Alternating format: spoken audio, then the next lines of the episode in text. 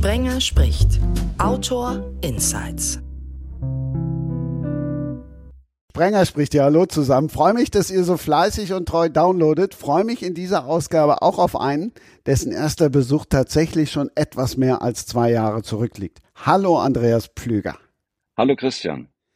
In Ausgabe 35 habe ich versucht, Andreas mit Sunil Mann zu überraschen. Der hat den Schweizer Autor natürlich sofort an der Stimme erkannt. Deshalb habe ich es mir dann einfach gemacht und habe für Ausgabe 143 gefragt, Andreas, wen hättest du denn gern dabei? Ja, und ich glaube, ich habe gesagt, äh, Erik Spiekermann und Norbert Horst. Erik, das ist dein Einsatz. Ja, schön. Ich, äh, ich habe ja mit Andreas schon eine, eine Geschichte, was Interviews betrifft, auch glaube ich mit Bild. Und äh, es ist schon klar, dass uns die nächsten sechs Stunden der Stoff nicht ausgehen wird. Hm, ich fühle mich einfach nur geehrt. Also Andreas und ich kennen uns eigentlich, getroffen haben wir uns, glaube ich, nur einmal, Andreas, ne? Ja, äh, das, äh, um, um da gleich zu übernehmen, ja, eigentlich kennen Norbert und ich uns gar nicht. Also wir, wir sind uns einmal äh, bei einer gemeinsamen Lesung begegnet und ähm, es passiert relativ selten, dass ich quasi so innerhalb von fünf Sekunden äh, sofort weiß, das ist ein toller Typ. Und äh, äh bei Norbert ging mir das dann so. Ja, also ich kann, ich will das jetzt nicht artig und wohlfeil zurückgeben und das ist genau so. Also man sagt ja auch, äh, das Gehirn braucht 1600 Sekunden, um festzustellen, äh, mit dem Gegenüber kann ich und mit dem kann ich nicht und äh, das war ähnlich. Und äh, wo sich das ein bisschen bestätigt hat, ist dank Facebook. Äh, da verfolge ich Andreas äh, ganz intensiv. Also so intensiv wie ich Facebook mache, so intensiv ist das nicht. Aber zum Beispiel, äh, wo ich wo ich auch eine große Bestätigung hatte, war bei Andreas, ich weiß nicht, wie viel waren es, Andreas, 50 oder 100 Filme, die mein Leben bestimmten und die konnte ich eigentlich alle zu 100 Prozent übernehmen. Ja, das, äh, das stimmt. Das hast du, hast du mir äh, geschrieben. Äh, ich habe äh, ja sogar ein Buch daraus gemacht, das jetzt auch äh, im Herbst kommen wird. Äh, 77 äh, Filme fürs Leben. Ja. Mir ging das übrigens mit Andreas Flüger auch so. Ah, wer ist denn das? Jetzt bin ich aber mal neugierig. Guck mal, jetzt funktioniert die Überraschung. Äh, äh, ich vermute äh, Else. ja, genau. Hallo. Else? Ich habe keine Else eingeladen. Ich glaube, wir machen hier absurdes Theater. Das gefällt mir wunderbar. Ich habe keine Ahnung, worüber wir reden und mit wem, aber mir gefällt das. Nee, genau. Andreas, einen Versuch hast du noch. Andreas Flüger, von dir ist ein Buch erschienen. Das heißt, wie Sterben geht. Wir merken gerade auch, wie Sterben bei ihm geht. Er kommt nämlich nicht drauf. Das Buch gibt's nicht nur als Buch, sondern auch als Hörbuch. Wahnsinn. Da ich, ist er. Hallo. Ja. Ich höre ich hör euch die ganze Zeit. Äh, ich, ich rief, er brüllte eben hier hinein Brit, Britta Steffenhagen. Ähm, äh, äh, äh, ja, aber äh, es ist wirklich, äh, Britta, Britta, du hast eine Stimme, die genau, sag mal, sich anhört wie Else Laudan. Aber, aber so eins zu eins. Hammer. ja, wahrscheinlich, wenn ich am Tag vorher gesoffen habe und, und es eigentlich ah. zu früh ist. Nein, nein. Also Britta Steffenhagen, das finde ich, wow, wow, ich äh, bin gerade geflasht. Das ist ja toll. Ja, ich freue mich so. Ich freue mich auch vor allem so, dass wir uns alle hören. Ich muss jetzt äh, noch ein, äh, äh, ja. war, war schön, euch die ganze Zeit auch schon zuzuhören. Es war lustig, ne? fand ich auch, ja.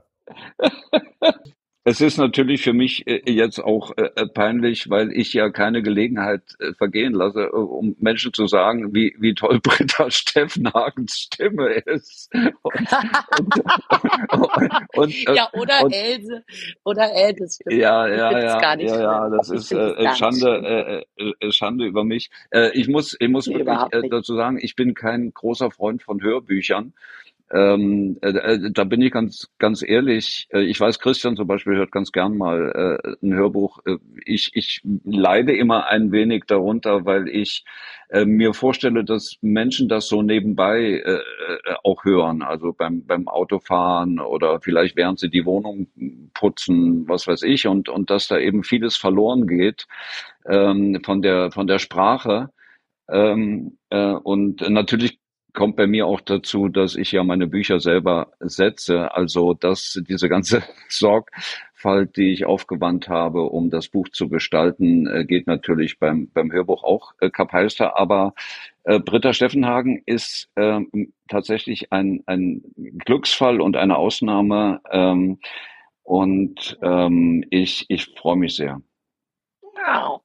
Ja, ich habe mich gefreut, dass ich das sprechen darf. Für mich war das ja super. Ich finde es, ich sehe es übrigens nicht ganz, also ich, äh, ja, ich verstehe natürlich, was du meinst. Ich sehe es aber nicht ganz so. Ich habe wirklich das Glück, dass mir auch Leute schreiben, die sagen, oh, mich hat das, ja, also wirklich aufgebaut, also depressive Leute zum Beispiel, die, denen das hilft anscheinend, meine Stimme zu hören, habe ich tatsächlich mehrere bekommen. Ja. Und ich finde das nicht so, ähm, ich finde das auch okay, wenn die Leute nebenbei ein Hörbuch hören. Also besser, sie hören nebenbei ein Hörbuch als, weiß nicht, ja. Sachen.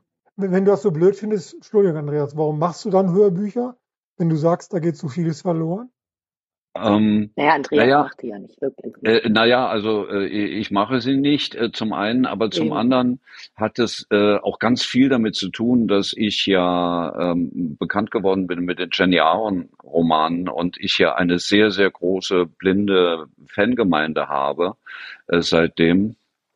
Und äh, da verstehe ich natürlich, äh, dass das für viele auch die, die das einzige Medium ist, also dass, äh, dass es ihnen möglich macht, äh, Romane von mir kennenzulernen. Und ja, ähm, genau, äh, das, das hat schon eine große Rolle gespielt bei mir. Ah, okay. Das verständlich, ja. ja aber ich muss auch, äh, sagen wir mal, äh, äh, zur Ehrenrettung sagen, ähm, ähm, also weiß jetzt nicht, wie es bei anderen äh, äh, Hörbuchverlagen ist, aber Random House Audio, die, die in diesem Fall äh, für meine Hörbücher verantwortlich sind, ähm, die gehen da schon auch mit Liebe ran an das, an das, was sie machen. Das siehst du zum Beispiel ja. daran, dass, dass meine Hörbücher ungekürzt äh, sind. Ähm, das ist nicht unbedingt selbstverständlich bei einem Hörbuch. Und ähm, da, ja. da bin ich schon auch, auch dankbar, ja. Aber da wüsste man auch nicht, wo man kürzen sollte, muss ich jetzt mal schleimen. Also es geht ja, äh, ja manchmal ich, beim Lesen so, dass man denkt, oh Mann, ey, das muss ich jetzt hier wirklich diese zwei Seiten. Äh, und das ist natürlich bei, bei deinen, deinen Büchern, nehme ich an, also bei, bei deinem Buch nicht so gewesen. Wir müssen unbedingt wollte, zusammen, ich, zusammen trinken gehen. Ich zahle. Ja, gut, das ist ja. gut. Da bin ja. ich ganz äh, traditionell. Ja, das machen wir, müssen wir auf jeden Fall machen. Ja. Ich wollte noch mal was sagen zu diesem ähm, Hörbücher oder Bücher lesen versus schreiben. Das andererseits, mir geht's immer so beim Lesen, dass ich auch finde, dass, äh, äh, dass es schön ist, Geschichten zu erzählen und dass die Erzählkunst natürlich eigentlich äh, sogar älter ist äh, als die Schreibkunst, wie wir alle wissen. Also ich finde schon, es hat auch, für mich hat's immer was für ein äh, Lagerfeuer zusammensitzen und sich äh, Geschichten erzählen. Und ich, äh, das, also ich finde es, ich bin sehr dankbar, dass ich das machen kann. Und natürlich, wenn es so ein gutes Buch ist, wie wie Sterben geht, also dass man sich gemeinsam Geschichten erzählt. Obwohl ich dann in dem Fall ja da mehr oder weniger alleine sitze, habe ich immer das Gefühl, dass man sich zusammen was erzählt. Und bei dir war es ja auch noch so, also bei Wie Sterben geht, um vielleicht mal eine elegante Überleitung auf den Inhalt dieses herrlichen Buches zu versuchen, ähm, ist ja auch so, dass ich, also es hat ja ganz viel mit meiner Geschichte zu tun. Ich bin Berlinerin, mein Vater hat für die Amerikaner im besetzten, in Anführungsstrichen, im befreiten Berlin gearbeitet.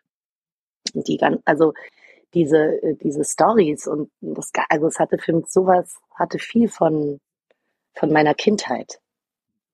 Äh, also dieses, wie es, wie es gerochen hat. Also ich finde, wenn ihr versteht, was ich meine. Ich finde, Bücher riechen auch. Ja, also sie riechen und sie haben Bilder und so. Also ich bin ja eh, ich sehe ja immer die ganze Zeit Bilder vor mir, wenn ich lese. Ich äh, spiele die ja mehr, als dass ich sie lese oder geht wahrscheinlich allen Kollegen so, die Hörbücher lesen. Ja, also es hat sehr gut gerochen, sich sehr gut angehört und konnte es herrlich lesen. Eines der schönsten Bücher, die ich lesen durfte. Wie Sterben geht der ah. Werbeblock. Wow, ähm, äh, natürlich freut mich das wahnsinnig. Ähm, und ähm, das, was, was Britta gesagt hat über äh, das Riechen und, und, und die Erinnerungen in, in ihrem Fall auch so an ihre Kindheit, ähm, das kann ich sehr gut verstehen, weil, weil äh, ich bin 1979 nach Berlin gezogen. Äh, es war ein vollkommen ich drei Jahre alt war. wow, ja, oh Gott, bin ich alt. Äh, es ist, äh, Bin ich jung? es ist ja eine beides vollkommen nicht. Nein, beides. Eine, eine ja. vollkommen andere Stadt gewesen, äh, die die mhm. so zwischen zwischen Frontmentalität und und Punk oszilliert hat und ähm, äh, äh für den jetzt mein Roman spielt 1980 bis 83 und äh, also allein Berlin aus dieser Zeit wieder zu entdecken und, und diese, diese Orte von damals, die, das Lebensgefühl, äh, äh, die Musik, wie ich auch zugeben muss, die ein oder andere Modesünde, ähm, äh, das, das war ein ganz großes Vergnügen für mich. Ich kenne das Buch nicht, leider äh, noch nicht. Äh, Andreas, ist das das ohne Trennungen? Äh, ja. Ah ja, das habe ich noch nicht, noch nicht. Ich kenne es nur eben als Konstrukt, als theoretisches. Bin völlig geplättet, wie bescheuert du bist, da was zu machen. Aber habe es noch nicht gelesen, was ich natürlich baldigst nachholen werde, denn ich kenne natürlich andere, alle anderen Flügerbücher auswendig. Ich habe ja auch zum Teil mit bei der Herstellung gelitten mit Andreas. Äh, deswegen interessiert mich das natürlich besonders. Ich habe auch noch nie ein Hörbuch gehört, muss ich zugeben. Ich bin früher in den, als wir noch nach Berlin mit dem Auto fuhren in den 60, 70er, 80er Jahren, habe ich immer Hörspiele gehört. Die gingen immer so von Helmstedt bis Wannsee. Ähm, und wahrscheinlich hätte ich damals auch Hörbücher gehört, wenn es die gegeben hätte. Oder, oder vielleicht gab es sie, ich habe sie nicht gehabt, weiß ich nicht. Ich muss es mal irgendwann machen, aber ich, ich halte es eigentlich mit Marshall McLuhan, der ja äh, gesagt hat, ich zitiere ja aus dem Gedächtnis auf Deutsch, dass die Erfindung des Alphabets ähm, war das Ende des, der menschlichen Existenz in der Höhle, wo ihn niemand gehört hat. Also ein Hörbuch kann ja auch niemand hören, er sei denn, hat äh, das Gerät dazu. Also dem, mhm. das, das Hörbuch ist wie das Erzählen früher am Lagerfeuer, wo es zwei oder drei Zuhörer gab oder nur einen in dem Falle. Und äh, ich finde es wunderbar, aber es ist in gewisser Weise auch ein, ein Rückschritt, weil ja der Zweck des Buches und der Gutenbergschen Erfindung war, die Verbreitung von Wissen oder von mir ist auch Unterhaltung. Insofern bin ich da etwas zwiegespalten, weil ich natürlich als, als Gestalter das Ding in der Hand haben will und vor mir sehen. Wobei ich zugeben muss, ich habe ja Britta einmal äh, vorlesen hören. Das ist nochmal eine andere Dimension, weil es, weil es ähm, äh, Emotionen hervorruft bei mir, die ich beim Lesen vielleicht anders oder nicht gehabt hätte, weil, weil sie also mit verteilten Stimmen spricht und, und interpretiert beim Lesen zwangsläufig. Also wie, wie ein Film mhm. ohne Bild. Das ist schon sehr spannend. Also ich habe mir da vorgenommen, ähm, dass ich vielleicht doch mir mal ein Hörbuch kaufe. Oh, wenn, das, wenn wir das geschafft haben, das ist doch super. Doch. Also ich habe halt so unglaublich. Du meinst gerne. jetzt beim Krimi-Festival, oder? Nee, im, im, im Sendesaal vom SFB neulich. Äh, SFB ja, sage ich noch. Ja, RBB. Du weißt schon. Ja. Ich habe, ich habe auf jeden Fall einen, einen Mordsrespekt äh, davor, weil ähm, ich merke das äh, an mir äh, bei meinen Lesungen sagen mir äh, Leute, machen mir Leute gerne Komplimente und sagen, ja, Sie haben so eine tolle Stimme und und äh, warum lesen Sie denn Ihre Hörbücher nicht selber? Aber ich merke, ähm, dass ich ja schon daran scheitere, beim Lesen die Stimme so zu modellieren, dass äh, äh die die verschiedenen Rollen äh, äh, mhm. Ähm, mhm. äh, äh, kenntlich werden. Ähm, also ich, ich muss mir oft dabei behelfen, indem ich dann ein sagte sie, sagte er äh, einbaue, ähm, hm. äh, weil äh, oder oder ganz äh, wild wird's dann, wenn wenn fremdsprachliche äh, Begriffe dann da drin sind. Also hier in dem Roman ist es gerade vielleicht auch brutal für mich bei den Lesungen, weil da so viele russische Worte drin sind, äh, die zum Teil mörderisch äh, kompliziert ja. äh, klingen. Ne? Äh, ich habe mir jetzt vorgenommen einfach, dass ich daran scheitere äh, bei den Lesungen und äh, die Leute zum Lachen bringe, in, indem ich sage, ich wusste ganz genau, dass ich dieses Wort nicht richtig aussprechen kann. Ah, super. Ähm, ja, naja, äh, das ist natürlich ein super Gag. Ja, scheitern als Chance, ne? ich finde, dass du, ich weiß nicht, ich habe das nicht so, also, dass du eine tolle Stimme hast, ist ja klar und dass eine tolle Stimme haben nicht heißt, dass man gut lesen kann, ist irgendwie auch klar und ich bin eigentlich ziemlich sicher, dass du auch beides kannst, aber äh, es ist ja so ein ganz komisches Ding. Also ich stelle es mir wiederum sehr schwierig vor, wenn ich ein Buch schreibe, äh, schreiben würde. Also ich habe nur Hörspiele geschrieben, das, ähm, das dann abzugeben und dass dann jemand anders sozusagen damit macht, was er oder sie will. Das ist ja äh, super hart. Und das muss ja, ist eine unheimliche Übung, finde ich, gerade für Autoren, das, das, Bücher das wirklich macht sind. Also da habe ich Respekt vor. Aber es ist auch ein Fehler, wenn man den nicht macht, weil es auch wirklich, also ich meine das nicht despektierlich, aber es gibt wirklich grauenhafte Autoren, Autorinnenlesungen. Und man ja, sitzt also, und denkt, äh, oh Mann, ey, das ist doch so ein tolles Buch, tu dir das doch nicht an. Das ist doch nicht, das, das musst du doch nicht auch noch können. Hm, naja, ich, ich finde zum einen, ähm, äh, hilft mir natürlich, ähm, dass ich sehr lange äh, im Filmgeschäft war und, und Drehbücher äh, geschrieben habe. Und äh, da ja. ist es ein, ein vollkommen normaler Vorgang, dass man etwas schreibt, was man dann eben auch in andere Hände ja. Äh, äh, äh, gibt ähm, und, und äh, meistens dann betet, dass es, dass es was, was wird, aber äh, sich dann umso mehr freut, wenn es klappt. Und, und wie oft hast du mit einem Nervenzusammenbruch äh, äh, ja, das, das, also der, der, der Schnaps hat da schon ab und an auch mal herhalten müssen. Äh, da, klar, aber äh, und das andere, was du sagst, äh, über, über Lesungen und, und Autoren, ich, ich finde ja, dass eine angenehme Stimme nicht zwingend zur, zur Arbeitsplatzbeschreibung eines Autors gehört. Und es gehört auch nicht ja. dazu, meiner Meinung nach, dass er unbedingt gut lesen können muss. Äh, Autoren sollten, sollten für andere Dinge stehen. Äh, aber, aber gut, wenn jeder äh, seins macht. Ja, äh, aber was, was ich persönlich äh, ganz schwierig finde, das sind Lesungen, wo, wo der Autor oder die Autorin äh, auf die Bühne kommt, äh, Guten Tag sagt, das Buch aufschlägt und dann die, nächst, die nächsten 80, 80 Minuten liest. Äh, äh, also, also ich, ich, ich bin der festen Überzeugung, dass, dass kein, kein Autor der Welt so fantastisch liest, dass man äh, nicht nach, nach spätestens, sagen wir mal, 20 Minuten anfängt, so auf dem Platz herumzuschubbeln und, und, und äh, langsam so in die innere Emigration äh, zu gehen. Also bei meinen Lesungen ist es eher so, dass ich äh, den, den kleineren Teil davon lese und den weitaus größeren Teil einfach erzähle, wie meine Romane entstehen, wie ich arbeite, wie, wie ich recherchiere, den Leuten so einen Blick in meine Werkstatt gebe. Das ist, glaube ich, für das Publikum ja. viel interessanter. Aber es ist doch grundsätzlich ein, ein Phänomen, wenn ich da mal als visueller Gestalter einschreiten darf, dass, dass du ja immer ein Medium einschaltest. Also du hast äh, im schlimmsten Fall einen Verlag, der sich einen Scheiß kümmert um deine ähm, Neigung zur Gestaltung. Das haben wir beide erfahren, Andreas. Und da machen die irgendwas und du musst damit leben, dass dein wunderbarer Text irgendwie äh, schlapp gedruckt, schlecht gestaltet äh, an Leser und Leserinnen kommt und du hast keinen Einfluss mehr. Und das ist ja auch eine Stimme. Also ein schlecht gestaltetes Buch, schlecht gesetztes Buch äh, mindert ja auch die Wirkung des Textes und du hast keinen Einfluss drauf. Also du hast es ja inzwischen Gott sei Dank selber übernommen. Und ähnlich ist es, wenn es jemand jemand liest. Gott sei Dank gibt's dann eben professionelle Leser, Vorleserinnen wie Britta, die ja eigentlich Schauspieler sind und dann in die Rollen schlüpfen und mit verteilten Stimmen reden, dass dass dem Buch eine Dramatik gibt, die du hoffentlich selber intendiert hast. Äh, bei, bei der rein äh, typografischen Gestaltung hast du relativ wenig Möglichkeiten, wie du weißt.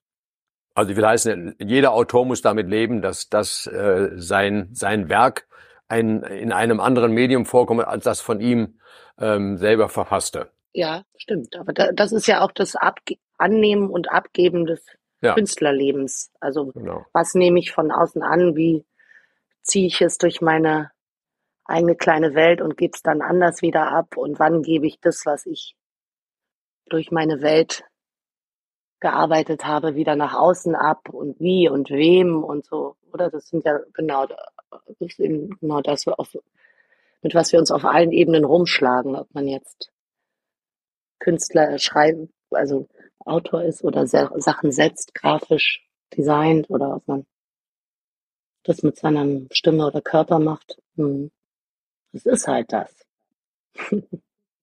Die Verformungen des Seins. Naja.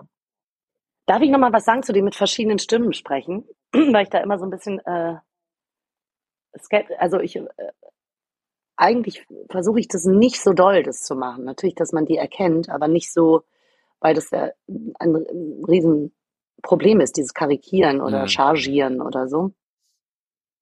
Und äh, ich hänge da so der Schule an, dass man das möglichst wenig machen ja. sollte und finde es auch äh, ehrlich gesagt ganz, ganz angenehm. Also mir ich, ich kann nur sagen, worum es mir immer geht. Mir geht es eigentlich darum, dass man ein Gefühl äh, vermittelt für den, für das Buch. Also die Stimmung, die ganze und natürlich die äh, Protagonist, also die Protagonisten, dass du die, dass die eben irgendwie bei einem sind. Also ja. Also ja, es ist, auch, es ist, ist wahrscheinlich ist, selbsterklärend. Ich wollte es nur noch mal sagen. Also ich lese es jetzt weniger als so ein wie ein Hörspiel. Also das ist für mich der Unterschied ja. zwischen Hörspiel und einem Hörbuch. Beim Hörspiel spiele ich die eine Rolle, die mir gegeben ist und so leg da alles rein und mit den anderen natürlich mit den Kollegen, was herrlich ist. Und beim Hörbuch versuche ich einen roten Faden aufzubauen oder einen Teppich, auf dem ich dann noch äh, verschiedene Figuren laufen lasse, aber die stehen halt alle auf dem Teppich des Buches. So. Aber es ist ja bei jedem Roman so, dass es grundsätzlich zwei Ebenen gibt. Also mhm. das, was der, mhm. der Autor erzählt und das, was er seine Figuren sagen lässt. Genau. Und das ist typisch. Das ist nur, dass man das halt auch in die Stimme legen muss. Das meint ja, ja. So, und das ist das, was mir, was mir daran gefällt, weil unser eins hat diese An- und Abführungszeichen, äh, an, an, an denen auch Andreas und, und ich zum Beispiel rummachen, weil die uns immer zu doof sind oder zu klein oder, oder zu, zu blöde. Aber manchmal muss man bei Büchern, die sehr viel Dialog haben, also ich habe manche Bücher geschaltet, da ist jede Zeile ein Dialog, da weiß man nachher nicht mehr, wer spricht jetzt eigentlich, weil man sagt ja nicht immer, sagt Jenny und sagt Aaron und sagt sowieso, das macht ja der Autor nicht, sondern es kommen hintereinander und man nimmt an, dass die im Wechseln sprechen. Und manchmal muss man zurückgehen und wieder gucken, Augenblick, wer redet jetzt gerade? Und da hilft natürlich die Stimme, weil die Stimme mir zumindest sagt, jetzt redet einer und jetzt redet der Erzähler wieder, der Autor. Und das finde ich das, das Angenehme beim, beim Hörbuch, dass ich da als Leser ähm, nicht so aufpassen muss. Ich, ich weiß, wann es ein Dialog ist zwischen Menschen mhm. oder, oder von einem Menschen oder wann es einfach nur, nur ja. meine ich jetzt nicht einschränkend, wenn der Autor zu mir spricht. Es gibt ja, ja, Bücher, die haben keine Dialoge, gerade die älteren, und es gibt Bücher, die haben nur Dialoge heutzutage. Und da ist es manchmal wirklich Arbeit, sich, sich äh, zu vergewissern, dass man weiß, mit, mit wem man gerade da hm. liest. Ja. Und sag mal, ihr diskutiert dann wirklich über die Größe der Anführungszeichen. Das finde ich ja herrlich. Natürlich, stundenlang. Toll. Nee, wir diskutieren nicht, wir machen es einfach anders, so wie wir es ja. brauchen. Gell, Andreas? das, das finde ich ja gerade die professionelle Klasse, wenn ich da mal einfügen darf, was Britta Stefan eben sagte, so dass das eben, sagen wir, mit einer mit einer zurückhaltenden Coolness gelingt, eben nicht mhm. so wie früher in der Schule, oh Holder, wer kommt denn dort? Ja, ja. Sondern äh, ich habe bisher nicht das Glück gehabt, dass meine Bücher Hörbücher wurden, aber mir beim zweiten Buch hatte Ulrich Noller vom WDR hat mal, als er eine, eine Stunde darüber gemacht hat, äh, weite Passagen von einem Schauspieler lesen lassen. Mhm. Und, äh, das war so gut, dass ich dachte, ist das eigentlich noch dein Text? Ich habe den fast gar nicht erkannt, ja. äh, weil das so gut gelesen war und eben nicht so übertrieben, sondern sehr cool, sehr zurückhaltend, sehr viel mit Pausen arbeiten und trotzdem habe ich die ganze Zeit erkannt, wer da gerade spricht und wer nicht. Hm, super, auch schön.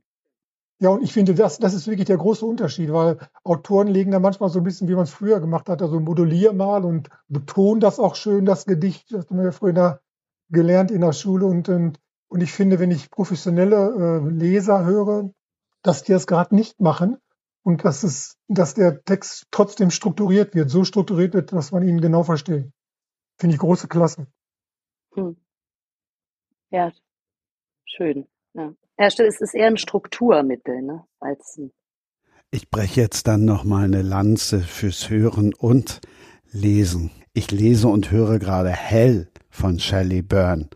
Und da ja. ist zum Beispiel eben auch Britta Steffenhagen zu hören. Und das ist einfach nur geil, wenn du abends ja. das I, den Iri dazuschlägst und morgens beim Crosstrainer dann den Kopfhörer aufsetzt und sie dann einfach an der Stelle weiterliest, wo du am Abend vorher aufgehört hast. Das ist so für mich, das finde ich großartig. Ah. Ja, kann ich verstehen. Ich dachte, Erik, du gehst jetzt beim E-Book-Reader dazwischen. Nee, also ich kenne, äh, ich habe das natürlich verfolgt. Ich habe auch keinen, also ich weiß, meine meine Frau hat äh, E-Books einfach aus, aus praktischen, also es ist natürlich einfacher ins, ins Flugzeug, sagen wir mal auf andere, längere Reisen, so, so, so ein Stück Scheibe mitzunehmen mit sechs Büchern drauf, als sechs Bücher physisch zu schleppen. Was ich leider immer noch tue, was natürlich bescheuert ist. Papier ist dummerweise fürchterlich Ich mag das schwer. auch immer. Ja, also ich kann es, weil mir, mir ist, mein Problem ist eher, dass ich auf in, in elektronischer Form dann lieber Fachliteratur habe, wo ich anmerken, wo ich nachgucken, wo ich äh, sonst was mitmachen kann. Während beim Roman lasse ich mich gerne darauf ein, dass die, die Abfolge einfach, die Seite hört einfach auf und dann geht die nächste weiter und ich kann nicht nachgucken, ich muss nichts googeln, ich muss nichts unterstreichen. Ich lasse mich einfach vom, vom Blättern äh, treiben, bei allem Unpraktischen, die, da, die das mit sich bringt. Und das Zweite ist, dass es bislang recht wenige ähm, E-Books gibt und ich verfolge das durchaus, die gestalterisch meinen Ansprüchen genügen. Das sind also banale Schriften, das ist ein miserabler Kontrast. Und ich gucke ja immer, selbst bei, bei, bei den, den Kindles, gucke ich immer noch in, in eine Lampe. Und ich mache mir den ganzen Tag, wir sitzen vom Bildschirm und gucken in eine Lampe. Was wir in der Evolution schon vor 50.000 Jahren gelernt, gelernt hat, dass man nicht in die Sonne guckt, weil man nämlich blind davon wird. Und wir sitzen hier, hier seit 30 Jahren vor dem Bildschirm und gucken in Licht, was völlig bescheuert ist, was einfach jeder Atem, besonders jeder Augenass erzählt. Und das tue ich beim Buch eben nicht. Ich habe reflektiertes Licht und nicht Licht, was mich direkt anglotzt. Also ich, um meiner Augen willen, um meiner Gesundheit willen, schon deswegen habe ich gerne den milderen Kontrast des Papiers. Vollkornbrot gegen Toastbrot. Ja, also E-Reader, ich bin, ich bin da Pragmat. Also äh, ist schon so, wenn man auf längeren Reisen, bevor ich da drei große Wälzer mitnehme oder vier, äh, kann ich mir die eben auf dem E-Reader machen. Äh, ich, ich, ich, benutze beides. Ich, also ich mache da keine, keine Glaubensfrage von. Ich finde ein Buch natürlich schöner. Ich lese zurzeit gerade äh, den, den letzten Teil von, von Volker Kutschers Babylon Reihe äh, Olympia und das ist ein, einfach ein, ein, wunderschönes Buch, das man so in der Hand hat. Aber äh, von, von Kat Mensching, äh, das ist eine Freundin von mir, die, die ja. Illustratorin. Äh, was ist ästhetisch, gibt es natürlich überhaupt kein Argument gegen das Buch. Ähm, und äh, ja, es ist so, dass ich einfach ja, praktisch denke und wenn ich eben einen Koffer habe und was weiß ich, eine Flugreise habe, ist es ist es einfach angenehmer. Ich habe den den E-Reader, aber äh, ja, ich benutze beides und wenn es geht, kaufe ich mir auch immer noch Bücher. Bei, bei Dings, wenn ich das noch dazu sagen darf, also bei, bei Sachbüchern, wo ich drin rumkritzel oder so weiter, da ist es ohnehin keine Frage. Da, äh, da benutze ich äh, sehr viel mehr Papier, weil ich eben tausend Anmerkungen habe und so weiter. Und da ist ein Buch natürlich auf jeden Fall angenehmer. Ich wollte auf das eingehen, was Norbert äh, gerade sagte über äh, das Kritzeln in Fachbüchern. Äh, ich bin ja auch äh, ständig in Recherchen und, und muss wahnsinnig viel Fachliteratur immer lesen und natürlich äh, sind die vollgekritzelt, aber ich kritzle auch in jedes andere Buch. Also auch meine schöne Literatur, das sind Bücher, die sind voller Eselsohren, die haben Fettflecken, die, die, da, da sind Notizen von mir drin da, und so weiter und so fort. Für mich ist ein Buch ein Gebrauchsgegenstand. Also so, so großen Wert ich darauf auf die Gestaltung lege, äh, so, so gehe ich damit doch äh, äh auf eine äh, für manche vielleicht erschreckende Weise robust um. Ja, hm. gut so. Britta, die Frage, die ich dann an die Hörbuchsprecherin habe, wie viel markierst du dir denn? Wenn ich hier zum Beispiel das Wort habe ich dreimal gelesen beim Lesen, die blau-pink-orange-haarige Bedienung. Mhm. Wie unterstreichst du dir das, wenn du das jetzt einliest oder einsprichst? Ähm, tja, ich weiß gar nicht, ob ich, ob ich das sagen darf. Also, na, ich sag's einfach. Ich unterstreiche mir gar nicht. Nie. Bei keinem Buch. Warum sollst du das nicht sagen dürfen? Du erlebst gerade drei sprachlose Männer. Ja, eben. naja, weil das so, ähm, ich weiß nicht, ob das, ja, also meine Vorbereitung ist wirklich, ich lese das Buch und ich stelle mir die Leute vor. Ich entwickle diese Figuren, ich sehe, was die tragen, ich sehe, wie die, weiß nicht, da zum Fenster gehen, was sie macht. Äh, und eben, ich entwickle ein Gefühl dafür und das ist, das ist meine Arbeit. Mhm. Also es ist wirklich so, dieses da, ähm, klar, pink, orange, das ist eben auch wirklich, also äh, verstehe ich, ich, aber das ist eben was, was man technisch so leicht lösen kann. Man liest es halt nochmal. Und das, bitte schneiden, bitte schneiden. also ja, deshalb. Und ich habe also, ich weiß, es ist natürlich auch so ein, ich denke, das geht allen äh, HörbuchleserInnen allen Kollegen so, die die Arbeit machen können, machen dürfen, dass man das auch ein bisschen was, wo, was man gar nicht in der Hand hat. Also klingt so blöd, aber es ist ja wirklich, das ist ja einfach ein Geschenk oder entweder man kann es oder man kann es nicht. Ich konnte schon immer lesen. Also ich habe als Kind schon Lesewettbewerbe und die meisten Kollegen, die Kolleginnen, die ich kenne, denen geht das auch so. Also das ist auch nichts Besonderes. Also es gibt ja einige von uns und man kann das oder Ja. Oder nicht? Also das Lesen einfach. Und man kann es aber auch üben. Also ich bin echt Lesepatin hier bei uns an der Schule und mir macht es wahnsinnig Spaß, mit diesen sechs, siebenjährigen Kindern da zu sitzen und zu lesen. Das, be das bedeutet, Britta, du hast, äh, ähm, als du mein Buch ähm, gelesen hast, du hast es einmal quasi für dich erstmal gelesen, um, um äh, zu wissen, was, was ist das, will ich das überhaupt machen? Und dann hast du es ohne quasi jede Vorbereitung beim, beim zweiten Mal schon eingelesen. Verstehe ich das richtig? Ja. Es würde wow. mich wahnsinnig machen, wenn ich da dann so ein Schnitzelchen hätte oder da irgendwie einen Haken oder hier dreimal unterkringelt, Achtung, Luise kommt um die Ecke. Ich weiß, also das, ich, ich verstehe überhaupt nicht, wie man das machen kann, weil ich gerate wirklich in Trance beim Lesen und bin dann ja auch gar nicht mehr auf dem Papier. Also bei mir ist ja auch noch dazu, dass ich Prima Vista Leserin bin und dass ich sowieso, dass äh, mein, es ist ja dann so, dass das Gehirn schneller liest. Also du hast das ja schneller im Kopf, als du äh, das ähm, artikulierst. Und dadurch bin ich sowieso in einer ganz anderen Zone. Ja. Also ich kann ja sogar mit Augen zu, ich kann dann mit Augen zu noch drei Sätze lesen, die ich schon gespeichert bei, habe. Bei mir ist es äh, so, dass ich äh, tatsächlich auch ähm, äh, bevor ich dann auf Lesereisen gehe, ähm, zum ersten Mal mit einem Roman, äh, dass ich den Roman nicht noch einmal lese, also die Stellen, die Passagen, die ich vortragen werde. Ich lese das nicht nochmal, ähm, äh, oder habe es noch nie äh, wirklich gelesen. Man, man, man liest ja als Autor seine eigenen Bücher nicht, man korrigiert sie ja nicht. Ja. Äh, das, das ja. ist ja was, ja, das ist ja was vollkommen Stimmt. anderes. Ich, ich darf ja. von mir behaupten, dass ich meine Bücher noch nicht gel gelesen habe. Das ist interessant, ja. Ja, ja, das ist ein ganz anderer Vorgang. Und, und äh, dennoch ähm, äh, stolpere ich beim Lesen so gut wie nie. Äh, das liegt schlicht und ergreifend daran, dass ich diesen Text geschrieben habe. Und, und dass es mein Text ist und, und deswegen äh, fühle ich mich äh, äh, sofort wohl in diesem Text. Genau, also ja, das beschreibt es gut. Genauso geht es mir auch. Und mich würden dann da Häkchen und so, wobei ich auch äh, die Kollegen bewundere oder verstehen kann, die das machen. Aber mich würde das einfach stören beim Lesen. Also dabei bei in diese andere Welt eintauchen oder dieses Oszillieren. Also für mich sind dann die, ist das Geschriebene einfach eine Hilfe, die ich benutze, also als ähm, vielleicht wie Fahrradfahren. Also ja. das sind das dann Einzige, Pedalen, was, aber ich bewege mich dann mit Hilfe der, der, des geschriebenen Wortes durch einen anderen Raum.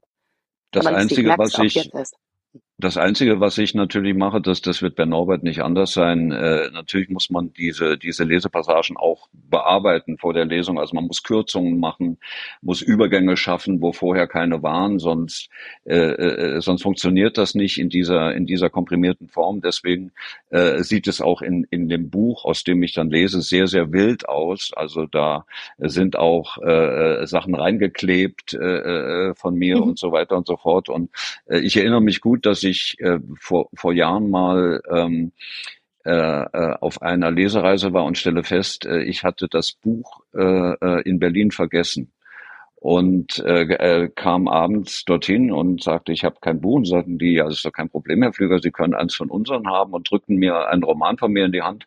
Äh, aber äh, ich habe mich dann erstmal für eine Viertelstunde zurückziehen müssen, um mit Bleistift äh, äh, ganz grob die, die Passagen so zu bearbeiten, dass ich das überhaupt äh, unfallfrei lesen konnte. Ja, erstmal kann ich das bestätigen, was, was Andreas sagt. Ähm, da sind Übergänge drin. Es sind ja manchmal auch in Kapiteln Dinge, äh, die das Publikum gar nicht wissen soll oder so etwas. Und äh, mhm. es sind Worte zu viel, es sind, es sind Sätze zu viel. Äh, also auch bei mir sind die Passagen, die ich lese, schon, schon gespickt mit, mit äh, vielleicht nicht gespickt, aber schon, da sind schon eine Menge, schon eine Menge äh, Notizen dran. Und bei den Lesungen sind wir ebenfalls ziemlich d'accord, Andreas. Also auch meine Lesungen bestehen zur Hälfte mindestens aus, aus Erzählen äh, was man mir natürlich nahe liegt, also einmal erzählen des, der Geschichte und dann laufe ich ja unter dem, unter dem Genre Polizeiroman und ich war nun mal 46 Jahre lang Polizist. Und ähm, ja, meine, meine Lesungen, also ein großer Teil der Lesungen ist eben, wie ich immer sage, ähm, so ein Realitätscheck, äh, weil das deutsche Publikum glaubt ja, ähm, die Polizeiarbeit findet so statt wie im Tatort. Und dann muss ich den mhm. meistens ziemlich alle Zähne ziehen. Und aber ich sage das ja mit ausdrücklichem, äh, mit, mit ausdrücklichem Respekt vor den Drehbuchautoren. Das sage ich jetzt wirklich nicht, weil du dabei bist, Andreas, sondern äh, ich weiß, dass diese Leute eben in, in weiß ich nicht, in ein, in ein Korsett gegossen sind, dass sie eben diese zwei Ermittler nur haben, aber natürlich findet alles ganz, ganz anders statt. Und wenn man das ein bisschen lustig gestaltet auf der einen Seite, dann kann man schon eine Menge dazu sagen, wie Polizeiarbeit ist. Denn auf der anderen Seite ist sie eben auch sehr tragisch. Äh, ich sage mal, es gibt keinen anderen Job, äh, wo man so sehr Einblick in, in das Leben anderer Menschen hat, und zwar in, in, in die tragischen und auch in die ganz lustigen Seiten. Und besonders äh, interessant wird's, wenn, wenn diese beiden Situationen sich, sich paaren. Also Komik und, und Tragik sind ja bekanntlich Geschwister und ja, und so versuche ich eben auch die Lesungen zu gestalten, dass es da eben auch eine, eine Menge zu lachen gibt und dass es da eben auch eine Menge gibt, wo, ja, wo klar wird, äh, du, du kriegst da eben eine Menge Kontakt zu Leuten, die das Leben von Füßen geholt haben, und zwar genau in der Situation. Allein schon die, die ganze, die ganze Konfrontation mit Tod, die man als Polizist hat, also äh, mhm. das ist, du hast, was viele eben nicht wissen, du bist nicht nur mit Mordopfern, sondern bei jedem, bei jedem Toten, wo der Arzt keinen natürlichen Tod bescheinigt, ist das eine automatische Sache der Polizei. Und das sind in so einer Stadt wie Bielefeld zum Beispiel ungefähr 500 Leichensachen, so heißen die. Also im Polizeijargon sind das Leichensachen, das heißt, da fährt immer einer hin, erst ein Streifenwagen und dann eben der, der Dienst, der guckt sich die Leiche genau an, der wird natürlich auch immer konfrontiert mit der, mit der Trauer, die dann da drum ist, äh, weil die Familie ist natürlich meistens da und wenn es junge Menschen sind, ja, und das ist eben auch so Gegenstand meiner Lesungen.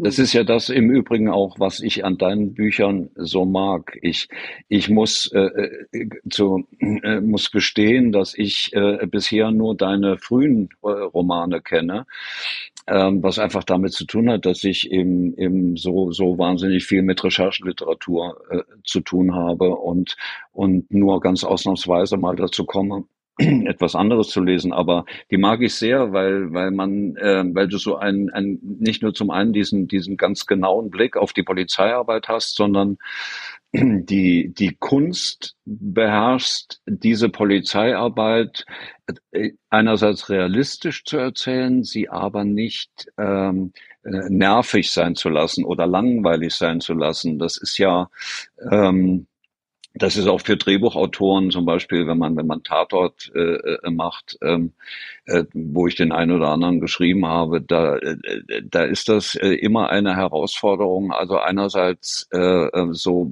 relativ hart sich an der Wirklichkeit zu bewegen, jedenfalls so soweit es geht, aber auf der anderen Seite es nicht äh, zu einem Volkshochschulseminar aus, ausarten zu lassen. Und das äh, machst du, äh, finde ich, sensationell. Danke, ja, das ist, ja. das ist schon auch der, der, der Sinn oder beziehungsweise äh, mit der Intention bin ich schon dran gegangen. Also, dass ich den ersten Krimi geschrieben habe, das war schon so, dass ich gedacht habe, schreib mal einen Krimi und äh, schreib, versuch noch mal das realistisch zu machen und der dann aber trotzdem literarisch funktioniert und auch spannend ist. Und ähm, das, denn ich habe immer gefunden, es ist das Klischee, Polizeiarbeit ist langweilig und Krimi ist, ähm, ist spannend, aber das habe ich so oft nicht erlebt. Also gerade so die Arbeit in Mordkommissionen, und ich habe viele Jahre in Mordkommissionen mitermittelt, die ist extrem spannend, äh, obwohl die natürlich ein bisschen anders dargestellt wird als in vielen Bereichen, aber auch so dieses, diese, diese ganz normale Arbeit, also jeden Morgen eine Besprechung zu haben und abends mhm. mit den Teams wieder zusammenzukommen und dann zu gucken, was ist aus der Spur geworden, was ist aus der Dose geworden, die da gelegen hat, was ist aus der Aussage von Oma Schmidt geworden, die das blaue ja. Auto gesehen hat. Das ist eine, eine extrem spannende Geschichte. Und äh, ich habe versucht, wie kann man das transportieren? Und wenn du sagst, die ersten, meine ersten Bücher, die sind natürlich stilistisch nochmal vollkommen anders als die zweiten Steigerbücher, weil das eben auch so ein literarisches Experiment war mit diesem Stream of Consciousness. Also äh, quasi nur zu schildern, was dieser Mordkommissionsleiter denkt was er sieht, was er hört, was er spricht und daraus eben eine Geschichte zu machen. Ne? Ich mochte dieses, äh, die, diesen atemlosen Duktus, äh, äh, den du, den du da drin hast. Also das, äh, man, man, man wird so äh, äh fast durchgetrieben äh, äh, durch das Buch und äh, da, da habe ich ein großes Faible für. Ja, das, äh, das war bei diesen vier Romanen ja auch so gewollt. Nur das ist so, dass du auf der einen Seite, äh, also das, ich, ich komme aus so einer aus so einer Schreibwerkstatt muss ich immer sagen. Und das war, ähm, das war eben so auch so, so ein Projekt, was wir da in der mal so, so gemeinsam erarbeitet haben. Diese Schreibwerkstatt wird also geleitet von einem Freund von mir, der, der habilitierter Literaturwissenschaftler ist. Und äh, also das soll jetzt überhaupt kein auf die Sahne hauen sein, aber da wurde eben schon in gewisser Weise über Texte diskutiert und, und diese, dieses, diese besondere Perspektive war eben auch schon ein Ergebnis dieser Geschichte. Und äh, genau das sollte eben sein, dass du, weil ich habe ja kaum erzählenden Gestus da drin, ne, dass du eben ziemlich durchgetrieben wirst durch diese Geschichte. Und äh, das war eben auch der Sinn der Sache. Ne? Das hast du, das hast du geschafft, ja. Ich finde, so wie, also als als Laien, ich fand, äh, habe mir das immer so vorgestellt. Ich finde, es ist einfach Gesellschaftsarbeit. Also es ist einfach, äh, ja, ne? Gesellschaft strukturieren und so. Also finde ich. Das, ja, das man muss das ja auch. Für mich so der Teppich. Also. also so, ich finde das ja. einfach. Ja, das ist also, äh, man, man macht da viele Berufe und ähm, ich glaube, man hat einen ganz anderen Blick auf, auf alle. Also ja, ja, klar. Und es ist so, ich habe eine, eine gute Kollegin, die mit der habe ich lange zusammengearbeitet. Die war dann mal, äh, hinterher ist sie zur Leitstelle gegangen. Das heißt, äh, die Stelle, wo die 110er Anrufer ankommen. Mhm. Und äh, von da aus werden dann eben auch die Einsätze verteilt. Und sie hat mir dann mal gesagt, weißt du, mir ist noch nie so bewusst gewesen, Norbert, dass ich, äh, dass unsere Arbeit eigentlich zu 80 Prozent daraus besteht, dass wir Menschen helfen. Und äh, das, das bekommt man da oben nämlich stark mit. Und sie sagt, selbst mhm. wenn wir jemanden festnehmen, der zum Beispiel seine Familie verdrischt, so weiter, mhm. dann ist das natürlich für den erstmal äh, blöd, klar, weil er die Nacht bei uns schläft, aber für die Familie ist es oft ein Segen. Und, äh, und diese, äh, diese Bipolarität, die hat man eben sehr häufig bei der Polizei. Man hört ja in den letzten ja. Jahren sehr, sehr viel darüber, dass, dass die Aggressivität gegenüber Polizisten äh, zugenommen habe und, und Polizisten sich immer, immer häufiger äh, nicht nur Beleidigungen ausgesetzt sehen, sondern eben sich auch mal ihrer eigenen Haut wehren müssen. Kannst du das bestätigen aus deiner Erfahrung? Ja, kann ich also selbst nicht, weil so, also meine Streifenwagenzeit, meine ganz aktive, die war Ende der 70er. Ich bin ja schon etwas älter. Und wenn ich jetzt heute so junge Kollegen habe, ich war, hinterher auch Tutor und hatte da mit jungen Kolleginnen und Kollegen zu tun. Also die Schwelle, die ist extrem gefallen. Ich, ich erzähle mal eine Geschichte. Als ich in, also ich habe meine meine Fach, meine Stu, äh, Streifenwagenzeit in Düsseldorf gemacht und äh, ich, ich weiß auch, wir sind, da kommt man häufiger zu Schlägereien. Da sind wir in eine Kneipe gekommen und da schlugen sich wirklich so die Dorfjungen, die schlugen sich mit Billardkös über den Schädel. Die bluteten alle wie verrückt. Äh, da war eine unheimliche Stimmung. Wir sind da zu zweit reingegangen und es war völlig klar, da fasste uns keiner an. Und äh, das ist heute vollkommen anders. Das ist, hat sich total geändert. Also die Aggressivität auch so, ob da jetzt auch Kolleginnen sind. Damals waren wir ja im Streifendienst auch nur Männer. Äh, auch die Aggressivität gegenüber Kolleginnen, da gibt es also überhaupt keine Hemmschwelle mehr. Ähm, da passiert sehr viel Gewalt. Was ich bei der Polizei ja noch ein bisschen verstehen kann, weil die ja auch Leute häufig festnehmen, aber wie man zum Beispiel Krankenwagenbesatzungen äh, Wahnsinn, angreifen ja. kann, das ist mir ein völliges Rätsel. Ja, bei der Polizei finde ich so ein bisschen, also so als gute Linke bin ich natürlich auch mit diesem All Cops are Bastards und so. Also was da in Amerika gelaufen ist, dass die Polizisten sich ja teilweise eben auch nicht wie Polizisten benehmen. Also ich bin hier oder auch generell, ich bin erstmal Polizisten-Fan und finde, die machen ihre Arbeit und das so ist ja klar und es geht alles nur zusammen und ich habe großen Respekt davor. Und wenn du dann eben so einen Clash hast, wenn du da bei Demos ich war viel bei den Anti-Castor-Demonstrationen und dann halt verdroschen wirst und du weißt genau, das muss jetzt aber auch so sein. Äh, und die machen nur ihren Job und ich mache nur meinen Job als äh, mündige Bürgerin. Also wenn man das sozusagen so mit Respekt macht, geht's ja. Aber dieser Respekt ist auch, finde ich, von vielen Polizisten verloren gegangen. Also nur mal am, am Rande. Also dieses ne, Machtmissbrauch und so. Also das ist ja, also ist ja auch klar, wir sind ja alle nur Menschen. Aber aber also ja, wie man es bei Krankenwagen ist natürlich nochmal was total anderes, weil da geht's ja, also da geht's ja gar nicht um Machtmissbrauch. Ich bin als ähm, als Student äh, eine Zeit lang Krankenwagen gefahren. Ich, ich war, war Fahrer hier in Berlin. Ähm, und äh, das waren noch andere Zeiten als heute. Also wenn wir damals die Sonderrechte äh, eingeschaltet haben, also äh, Blaulicht und und äh, Martinshorn, dann dann sind wir äh, auch mal mit 120 über die Kreuzung gefahren, ohne ohne uns vorher heranzutasten. die die Autofahrer äh, hatten da auch eine andere Disziplin äh, und ja. äh, äh, wenn ich das heute manchmal beobachte, äh, weil das ist dann einfach, wenn man das mal gemacht hat beruflich, dann, dann kriegt man so einen Blick dafür. Und wenn ich heute manchmal beobachte, wie dann so die Krankenwagen äh, äh an die Kreuzungen ranfahren, da merke ich schon deutlich, äh, dass sich etwas verändert hat, äh, möglicherweise auch in unserer Gesellschaft. Ja, wie die sich da durchkämpfen müssen. Also. Ja, ja, ja. Äh, es ist relativ schwer, äh, jetzt natürlich einen Übergang zu Erik zu finden, aber ich finde, Erik, äh, ich, ich möchte unbedingt was zu Erik sagen und möchte auch, dass Erik uns was erzählt, weil das ist aufregend. Ich amüsiere mich ganz gut, euch zuzuhören. Das reicht. Mir. Ich, äh, ich, ich, ich mache mal eine Überleitung zu, zu Erik, weil äh, er jetzt ähm, relativ lange äh, nur zugehört hat. Äh, Erik und ich äh, haben uns kennengelernt, weil der, der Sokamp Verlag äh, nach meinem ersten Roman das deutliche Gefühl bekam, äh, das, was ich mir von einem Buchsatz erwarte, äh, kann man mit dieser sagen wir mal, äh, industriellen, mit diesem in Anführungszeichen industriellen Buchsatz äh, nicht leisten. Und äh, ich rechne es meinem Verlag hoch an, dass sie mich äh, mit Erik zusammengebracht habe. Als ich gehört habe, dass, dass Erik äh, ähm, das machen soll, dann da habe ich erstmal innerlich stramm gestanden, weil ich natürlich schon genau wusste, äh, wer er ist und, und, was er gemacht hat. Also äh, äh, ich bin äh, äh, Norbert und ich sind vielleicht in Deutschland weltberühmt, aber Erik ist auf der Welt weltberühmt. Ich sehe da, ich sehe da den Unterschied und und kann das äh, einordnen. Ähm, das ist eine, eine solche Ehre für mich gewesen, überhaupt ähm, mit ihm arbeiten zu dürfen und von ihm lernen zu dürfen, ähm, dass ich selbst heute, wo wir Freunde sind, äh, manchmal daran zurückdenke und denke, was habe ich für ein unglaubliches Schwein gehabt, dass dieser Mann in mein Leben gekommen ist. Das ist mal ein Cliffhanger. So, und jetzt müsst ihr noch ein bisschen auf die Geschichte von Erik warten. Britta muss weg. Was gilt es jetzt wieder einzulesen? Hast du jetzt den nächsten Podcast, wo du wieder sagen musst, das ist ein Buch, was ich so gerne lese? Äh, nee, nee, zum Glück nicht. Also ich muss nicht äh, lügen. Ich muss nur, nur in Anführungsstrichen synchronisieren. Ich synchronisiere gerade einen Film. Ich synchronisiere auch relativ viel Filme.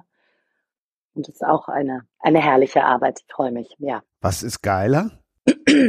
Oder hat ah, jedes sein? Ja, nee, das kann man, das kann man echt nicht. Das ist so unterschiedlich. Also alles ist ja nur gut, wenn man es auf einem äh, tollen Level machen darf mit tollen Leuten und genau, alles kann ungeil sein. Aber wenn es geil ist, ist alles geil und sehr unterschiedlich. Also es ist wirklich einfach was komplett anderes. Andreas, die Überraschung war gelungen, hoffentlich. Also ich hätte Britta äh, gerne noch wahnsinnig viel gefragt, äh, zum Beispiel, äh, wie man zu einer solchen unfassbar kratzigen und, pardon, ich hoffe, ich darf das sagen, auch sexy Stimme kommen kann, wie viele Zigaretten man dafür rauchen muss, wie viel Whisky man dafür trinken muss. Das ist es sind ein, verkürzte ein, Stimmbänder. Es sind verkürzte Stimmbänder. Es ist sehr unsexy. Äh, da hast du, da hast du und, und, da haben, haben wir alle äh, großes Glück gehabt. Äh, äh ich hoffe sehr, sehr, dass du äh, zu meiner äh, Berliner Premierenlesung im, im November kommst. Ich hätte das gerne, wie du weißt, mit dir äh, gemeinsam ja. gestaltet, die Lesepassagen. Aber das hat sich nicht eingelöst. Deswegen, trotzdem wäre es wunderschön, wenn du, wenn du kommen würdest und äh, äh, werde dann äh, auch das hohe Fall. Lied, äh, dein hohes Lied singen. Und äh, ansonsten ja, bleibt es äh, bleibt mir nur übrig, äh, äh, äh, tatsächlich im, im Boden zu versinken, weil ich dich nicht sofort erkannt habe an der Stimme, ähm, was was eigentlich unentschuldbar ist. Aber ähm, äh, unentschuldbar ist, dass ich noch keins deiner Bücher vorher gelesen hatte. Oh wow, wir wir, wir, wir beide wir beide müssen, wir ich beide müssen und werden, und werden saufen, ja. und vielen, vielen Dank an alle und vielen Dank, dass ich mit dabei sein durfte bei dem Podcast. Schön. Hat Spaß gemacht, an danke. Ja. Tschüss. Sehr, sehr gerne. Tschüss. Erik, jetzt yes. darfst du ausholen. Aber ohne jetzt den Flüger zu lobhudeln. Es reicht an Lobhudelei. Nein, Quatsch. Das ist ja kein Lobhudeln. Nein, war, war, nein, nein, nein. Ich es war so, ähm, wir haben uns ja in der ersten, es war ja Liebe, was hat er vorhin, Norbert erzählt, 16.000 Sekunden oder was immer das war, ähm, hat man die Gelegenheit, jemanden zu mögen oder nicht? Und wir haben uns gleich gemocht. Ähm, die Geschichte ist nur sehr komisch, weil als mich Surkamp anrief oder die äh, Produktionschefin, sagte so bisschen, wir haben da so einen schwierigen Autoren und der ist nicht so leicht zufriedenzustellen und wir kommen nicht klar. Und hättest du dir Lust, das mal anzugucken, hatte ich sofort ein Bild im Kopf von so einem, also Gegenteil von Andreas, von so einem, einem kleinen Männlein in so einem grauen Anzug mit einer Aktentasche und so Manuskripten drin, so ein Nöllkopf, dem nichts gut genug ist. Irgendwie hatte ich dieses, dieses fürchterliche wahrscheinlich alle meine schlechten Lateinlehrer oder sowas im Kopf und dachte, jetzt kommt er über den Flur und meckert rum und ne, ne, die kennen mich alle nicht und so. Und dann kam er rein und naja, ihr kennt ja Andreas, ist ein, ein großer, gut aussehender Mann mit ähnlichem Haarschnitt wie ich, also will heißen äh, sozusagen in, invertiertes Haar und ich weiß nicht, wir haben uns gleich befreundet und äh, das war die Voraussetzung. Ähm, dann habe ich seine Bücher oder das, das Buch gelesen, dass es ging und dann haben wir das gemacht, was ich noch nie gemacht habe, Andreas auch nicht. Wir haben uns nebeneinander gesetzt vor einen großen Bildschirm mit unseren beiden Computern. Und äh, wir haben dann gemeinsam entschieden, welche Schrift wir suchen, wie wir das machen. Also wir haben das Layout gemeinsam gemacht und dann aber auch eine Woche lang, wie das Andreas ins Art ist, um jede Zeile gekämpft. Und es hat den einen großen Vorteil, dass er seine Vorlieben kommen mit meinen ziemlich gut zueinander. Ich habe nämlich gerne, gerade im Deutschen, relativ engen Satz, weil wir haben lange Wörter mit vielen Großbuchstaben. Man kann Deutsch enger setzen als Englisch. Äh, man braucht weniger Wortabstände, weil eben wir Versalien haben und so weiter. Und ich finde auch schöner, wenn ein Text kompakt rüberkommt. Und es sind so Details, ähm, dass, dass mir bei einer Schrift der Doppelpunkt oder die Anführungszeichen nicht gefallen. Und ich kann das heute ja ändern. Andreas hat es früher selber gemacht, indem er in Word rumgebastelt hat. Und wir haben dann einfach, ich bin einfach in die, in die Schriftdatei gegangen und habe die Schrift ein bisschen manipuliert. Ähm, oder wir haben andere Manipulationen gemacht. Also unsere Arbeitsweise, dieses manische, Detailverliebte, äh, äh, äh, hat sich wunderbar ergänzt, dass, dass man zum Beispiel keine Hurenkinder und das sind so die Ausdrücke aus der Typografie, also man hat keine den, den ersten, die erste Zeile eines Absatzes hat man nie unten an der Seite und man hat oben an der Seite auch keine Ausgangszeile eines Absatzes. Man trennt nicht über die Seite, schon gar nicht über die Doppelseite. Solche Regeln, die ich lange äh, verinnerlicht habe, ähm, die hat Andreas entweder sowieso gewusst oder er hat sie auch mit mir zusammen verinnerlicht. Und wir haben einfach da wie zwei Jungs gesessen, haben uns jeden Tag gefreut und auf, auf dem Bildschirm guckt, an diesem Buch ran manipuliert. Und das war mir immer noch eine der der schönsten Projekte meines Lebens, muss ich sagen. Es wurde auch sogar noch bezahlt, und zwar jede Stunde von Surkamp. Ich finde, ja, ja wunderbar. Ich, ich, ich finde ja, ähm, ich finde ja, das Setzen von Büchern, das ist ein einziger großer Spaß für mich. Das unterscheidet sich so vom Schreiben, weil Schreiben für mich überhaupt kein Spaß ist. Äh, äh, äh, ja, so, so wie Messner gesagt hat, äh, äh in Bezug auf die 8000er, äh, der Profi fängt da an, wo der Spaß aufhört.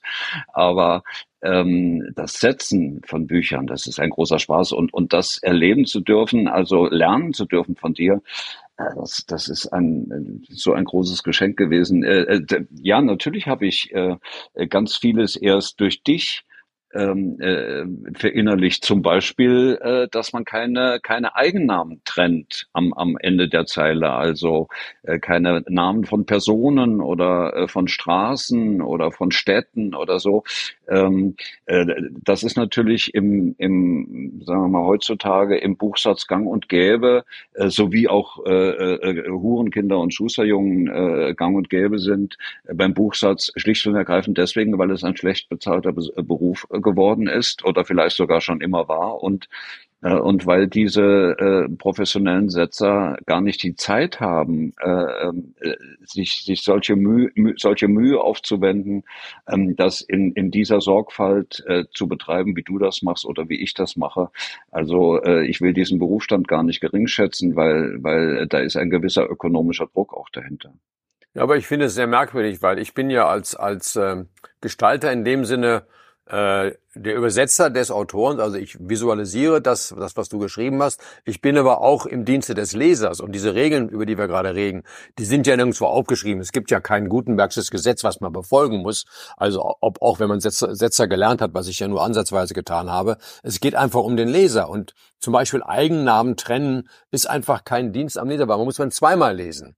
Und, und diese anderen Sachen, die, diese Ausgangs- und Eingangszeilen und schlechte Trennung oder überhaupt Trennung, äh, die wir beide nicht besonders mögen, sind einfach immer in, imstande, den Lesefluss zu stören oder den, den Leser rätseln zu lassen, wo geht's jetzt weiter, wer hat gerade was gesagt. Und da, da sehe ich meine Aufgabe ganz bescheiden als den, dem Leser möglichst zu dienen und die möglichst gute Verbindung zwischen Autor, den Intentionen des Autors ähm, und, dem, und dem Leser herzustellen. Das kann ich natürlich nur, wenn ich, wie in unserem Glücksfalle, den Autor noch nach neben mir habe, dann kenne ich seine Intention, ja, sonst muss ich ja raten. Oder bei toten Autoren äh, kann ich auch keinen mehr fragen. Wir machen ja inzwischen, wie du weißt, unsere eigenen Bücher, weil dann kann ich meinem Anspruch entsprechen. Aber du hast recht, es zahlt natürlich kein Mensch. Also damals hat Surkamp bezahlt, das wird es auch nie wieder geben. Nein, das ist klar. Äh, wenn, wenn ich äh, mal, mal überschlagen würde, wie viel Zeit äh, ich äh, bei, bei meinen Romanen, äh, die ich seitdem äh, alleine setze, ähm, aufwende für, für die Gestaltung äh, und das mal um, umwandeln würde in einen Stundenlohn, dann ja. käme ich käme ich auf wirklich eine äh, erschütternde Summe. Ähm, das, das kann dir äh, letztendlich äh, kein Mensch bezahlen, das ist klar. Mich interessiert gerade mal, äh, ähm, Christian und, und Norbert, äh, ist euch denn eigentlich bewusst, wie sehr ihr so in eurem Alltag äh, äh, von, von Arbeiten von, von Erik Spiekermann äh, umgeben seid? Wisst ihr das eigentlich? Ich wollte diese Erkenntnis gerade an all diejenigen weiterreichen, die noch jünger sind als wir jetzt. Erik, erläuter uns mal, wo wir tatsächlich und nicht nur wir beide über dich stolpern. Also bevor, Moment, Moment, bevor, ja. bevor Erik das macht, will ich eine Sache unbedingt äh, sagen, weil ich weiß, Erik vergisst das sonst. Äh, das ist aber wichtig, äh, weil ähm, du, Christian, ja in Köln äh, wohnst und auch viele Verbindungen nach Düsseldorf hast, was man vielleicht nicht laut sagen darf für einen Kölner, aber bei, bei, dir ist es so. Ähm, du bist bestimmt schon das ein oder andere Mal am Düsseldorfer Flughafen gewesen, oder? Ja. Aber halt, Andreas, das ist nicht mehr meine Gestaltung. Die haben das schon wieder geändert. Nein. Gleich, muss ich gleich doch, Ehrlich? muss ich gleich dementieren. Ja, ja. Das meine Schilder, die nach dem Feuer 96 waren, also unsere, die waren ja grün mit weiß und gelber Schrift. Jetzt sind die wieder blau geworden und etwa mainstreamig und wie ich finde auch ziemlich bescheuert. Also ah, Düsseldorf kann man nicht erinnern, mehr mit Christian, angeben, an diesen, an diese Schrifttype nach dem, nach dem Brand, wo die dann so, so abgeschnitten war äh, am Düsseldorfer Flughafen, ähm, ähm, die, die war von Erik äh, äh, ein, für mich ein, ein, ein Geniestreich, weil er äh, in der Type die, die Historie äh, des Ortes miterzählt hat. Naja, also was er vielleicht eher kennt, ich habe 94 äh, das Erscheinungsbild des WDRs über, also ganz neu gemacht seinerzeit. Da ist noch ein bisschen was von übrig, also die Farben so ein bisschen und wir hatten damals oben, oben drüber so eine sogenannte Upper Ecke so ein, ein Balken mit einem, mit einem Quadrat dran, der alles die Seiten gegliedert hat. Der ist inzwischen verschwunden. Der war auch bei den Einspielern im Fernsehen überall dabei. Ich habe gerade vor ein paar Tagen mit einem WDR-Kollegen gesprochen. Das ist inzwischen fast weg, aber das war, da fing gerade Pleitgen an, als wir das gemacht haben. Aber es hat immerhin äh, gute, ja, 30 Jahre fast gehalten. Also das, das ist eine Arbeit, die man ähm, unbewusst kennt und im Fernsehen das andere war, bis vor kurzem waren die Geschande der Heute-Nachrichten auch von mir, also die Typografie, auch die Schrift dazu. Das sind also Sachen, die meinem Credo folgen, dass ich dem, dem Leser, dem Zuschauer und natürlich meinem Auftraggeber diene, ähm, der ja kommunizieren muss und dass ich möglichst im Hintergrund bleiben möchte. Ich bin kein Künstler. Leute sollen nicht sagen, oh, guck mal, ein typischer Speakermann. Im Gegenteil. Die sollen sagen, ein typischer WDR oder ich habe auch das Erscheinungsbild der Bahn gemacht, also die Schrift der Bahn und, und die roten Geschichten. Und das soll ja keiner sehen. Es soll ja keiner sagen, ach, guck mal, dann wäre, wäre es nicht im Sinne der, der Sache. Was in Berlin jeder kennt, ist das Leitsystem der, der BVG, das inzwischen 33 Jahre alt ist, das wir direkt nach der Wende gemacht haben, also unter sehr erschwerten, aber umso spannenderen Bedingungen. Und wie gesagt, alles, was es von, was man von der Bahn sieht, dafür habe ich vor inzwischen auch schon ja, 15, 16 Jahren die Grundlagen geschaffen und viele andere Marken, also Volkswagen, Audi, Bosch und so weiter. Aber das sind alles Sachen, von denen ich hoffe, dass niemand den Designer sieht, sondern man soll immer die Marke sehen, den Absender und beim Lesen nicht nur äh, zweifelsfrei lesen, sondern auch noch vielleicht ein bisschen ästhetisches Vergnügen haben. Also das Credo ist, die Aufgabe zu lösen und darüber hinaus noch ein wenig ähm, Kultur zu schaffen. Also nicht nur die Sache funktional zu machen, sondern vielleicht auch noch an, ähm, anreizend, hübsch, gut aussehend, also dem, dem, dem schnöden Alltag noch etwas äh, Schönheit zu, zu geben. Aber wie gesagt, man soll mich nie dahinter sehen. Deswegen gibt es von mir ganz viele Sachen, die ihr alle schon gesehen habt, wo keiner sagen würde, ach guck mal, der Spiekermann, das wäre mir sehr peinlich. Hast du dich nicht, äh, nicht auch auf den deutschen Autobahnen verewigt? Nee, leider noch nicht. Das, das ist das einzige Projekt, was ich noch nicht gemacht habe. Ich habe auf den österreichischen und slowakischen ist schon meine Schrift äh, und Slowenien auch, äh, auf den holländischen zum Teil. Ich habe mal eine Schrift gemacht vor auch zwölf Jahren, die, die mit diesen Bitmaps angefangen haben, mit diesen, diesen äh, digitalen Dingern und die ist dann inzwischen zur, zur Straßenschrift geworden in, in, in sozusagen in Südosteuropa, also von, von Österreich runter. Äh, dass die deutsche Autobahn und Straßenbeschilderung wäre das einzige Projekt, was ich noch gerne vor meinem Ableben machen würde. Aber da habe ich relativ wenig Hoffnung, weil ich mit diesen Institutionen, in diesem Falle die Bundes ich glaube, die heißt Straßenanstalt, ist ja auch schon der typische Name, in Bergisch Gladbach auch noch, weil ich bei denen schon mal Hausverbot hatte, also da werde ich wahrscheinlich nie wieder hinkommen. Erzähl uns doch mal, äh, wie du herangehst, wenn du eine neue Schrift äh, ähm, kreierst und, und in die Welt bringst, wie, wie, wie dein Ansatz da ist. Also das kennt ihr natürlich. Also es gibt sehr viele Schriften, die ich gemacht habe, die man eben jeden Tag liest und von denen man eben nicht weiß, dass er eine gemacht hat. Ich habe noch nie eine Schrift gemacht, äh, wo ich irgendwie morgens aufwachte und sagte, ah, heute muss ich diese Schrift ausschwitzen. Ähm, so viel vielleicht ein Autor einen Stoff hat, du hast ja auch Stoffe, die du unbedingt abarbeiten musst. Ist mir nie so gegangen. Ich mache es immer nur, wenn es einen Anlass gibt, also eine Aufgabe. Die ist entweder von einer Firma, die sagt, wir wollen anders aussehen, oder es ist eine physische Ausgabe, wie zum Beispiel die Schrift für den Düsseldorfer Flugplatz damals. Ähm, hatte ist so entstanden, weil sie musste etwas anders aussehen als sie vorher, weil alles kaputt war. Das Neue musste neu aussehen, deswegen auch eine neue Farbe. Dann musste diese Schrift aber auch funktionieren auf hinterleuchteten Schildern, wo man auf dem Flughafen, ja, man guckt ja in so Transparente, die beleuchtet sind, also keine spitzen Ecken, weil die den, den, den Kontrast erhöhen. Und darüber hinaus noch habe ich dann eine Schrift gemacht, die, die stumpf waren, also ganz kleine runde Ecken hatten. Die ist erstens besser zu lesen im, im Gegenlicht und zweitens werden solche Schriften äh, solche Schilder mit einem Plotter hergestellt, also ein Schneidplotter, ein Messer, was die Buchstaben aus Folie ausschneidet. Und wenn man eine runde Ecke hat, dann geht das Messer im Stück durch. Wenn man eine spitze Ecke hat, muss das Messer hochgehen, 90 Grad drehen und weitermachen. Und das hat uns laut Auskunft des äh, Plotterherstellers, mit dem wir das gemacht haben, damals ungefähr zwei Wochen Arbeit gespart. Und wir hatten nur sechs Wochen, um den ganzen Flughafen neu zu beschildern. Also das ist meine Herangehensweise, das Problem äh, zu analysieren, wer braucht was für welche Zwecke ähm, meine bekannteste Schrift, die, die Meta hat, hätte, hätte ich mal für die Bundespost gemacht in, äh, in den 80er Jahren. Das war etwas zu früh für die. Dann habe ich eine äh, Schrift gemacht, Offizina, ähm, auch 89, 90. Das ist im Grunde genommen eine Schreibmaschinenschrift ohne die Nachteile. Also weil ich mir gesagt habe, die Leute haben angefangen jetzt nicht mehr mit der Schreibmaschine, sondern mit dem Computer zu schreiben und zu drucken. Und man muss also nicht die Schreibmaschine haben, wo jeder Buchstabe gleich breit ist und, und mechanisch ins Papier gehauen wird, aber diese Anmutung der Korrespondenz, also dass ein Brief eben anders aussieht äh, als, als ein Plakat oder ein Gedicht, die wollte ich erhalten. Also wie gesagt, ich stelle mir immer selber ein Briefing und es gibt ja bei einer Schrift eigentlich nur eine Gestaltungsfreiheit, also ich rede jetzt von einer, einer Textschrift, nicht irgendwas für Kekspackungen, eine Gestaltungsfreiheit von vielleicht fünf Prozent, denn ein A muss immer wie ein A aussehen und B wie ein B. Und wenn man dazu daran rummanipuliert, dann kann man es ja nicht mehr lesen. Man liest ja unbewusst und niemand liest ja A, B, C, man liest, wir lesen ja ganze Wörter und ganze Satzteile sogar. Also ähm, die Schrift ist dann im Grunde genommen so wie ich habe vielleicht drei Pullover mit dem gleichen Muster. Der eine ist aus Nylon, der eine ist aus Baumwolle, der andere ist aus Wolle.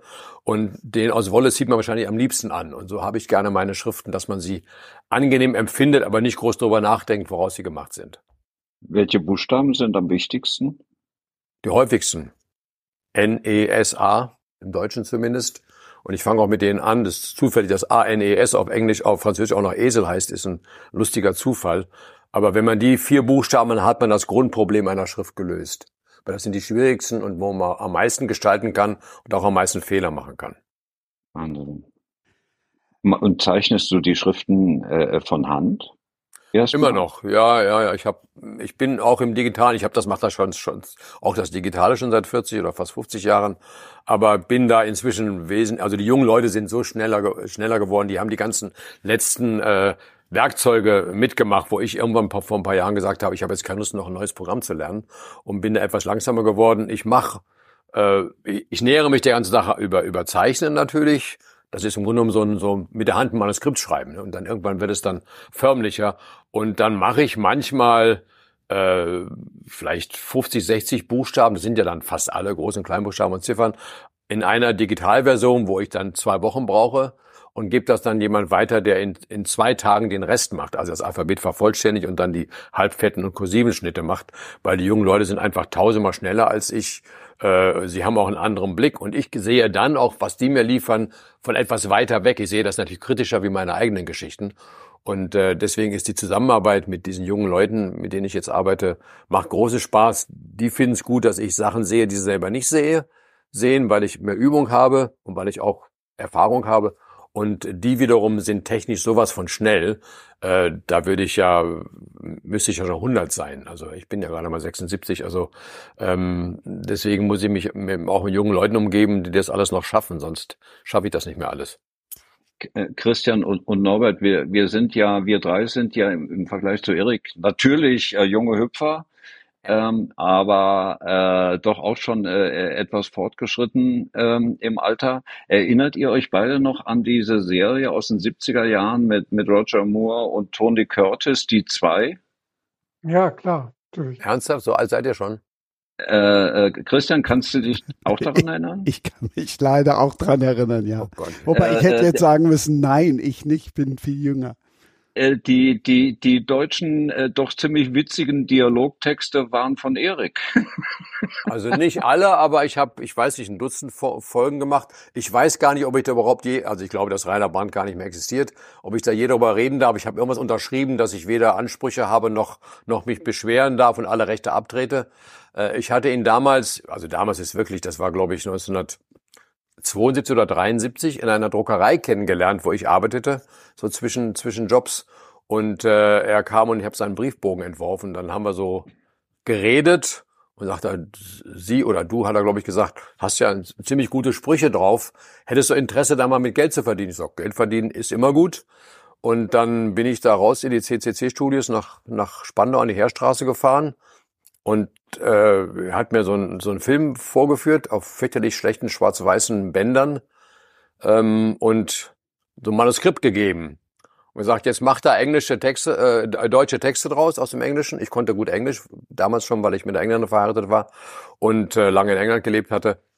Und ist egal, ob das Sinn macht, das kriegen wir dann schon hin. Irgendwie mach einfach Sprüche. Also die mussten auch nicht lippensynchron sein. Also ich habe einfach im Grunde genommen nur einen blöden Spruch nach dem anderen geschrieben und die haben das dann passend gemacht. Ich war dann auch im Studio nur einmal dabei, wo dann, wo es ja natürlich einen Dialogregisseur gab und die das dann zurechtgebastelt haben. Aber im Grunde genommen habe ich so eine Art Gagschreiber äh, für für jede. Ich weiß gar nicht, wie lang waren die Dinger? 45 Minuten oder eine Stunde sogar? Ich weiß nicht mehr.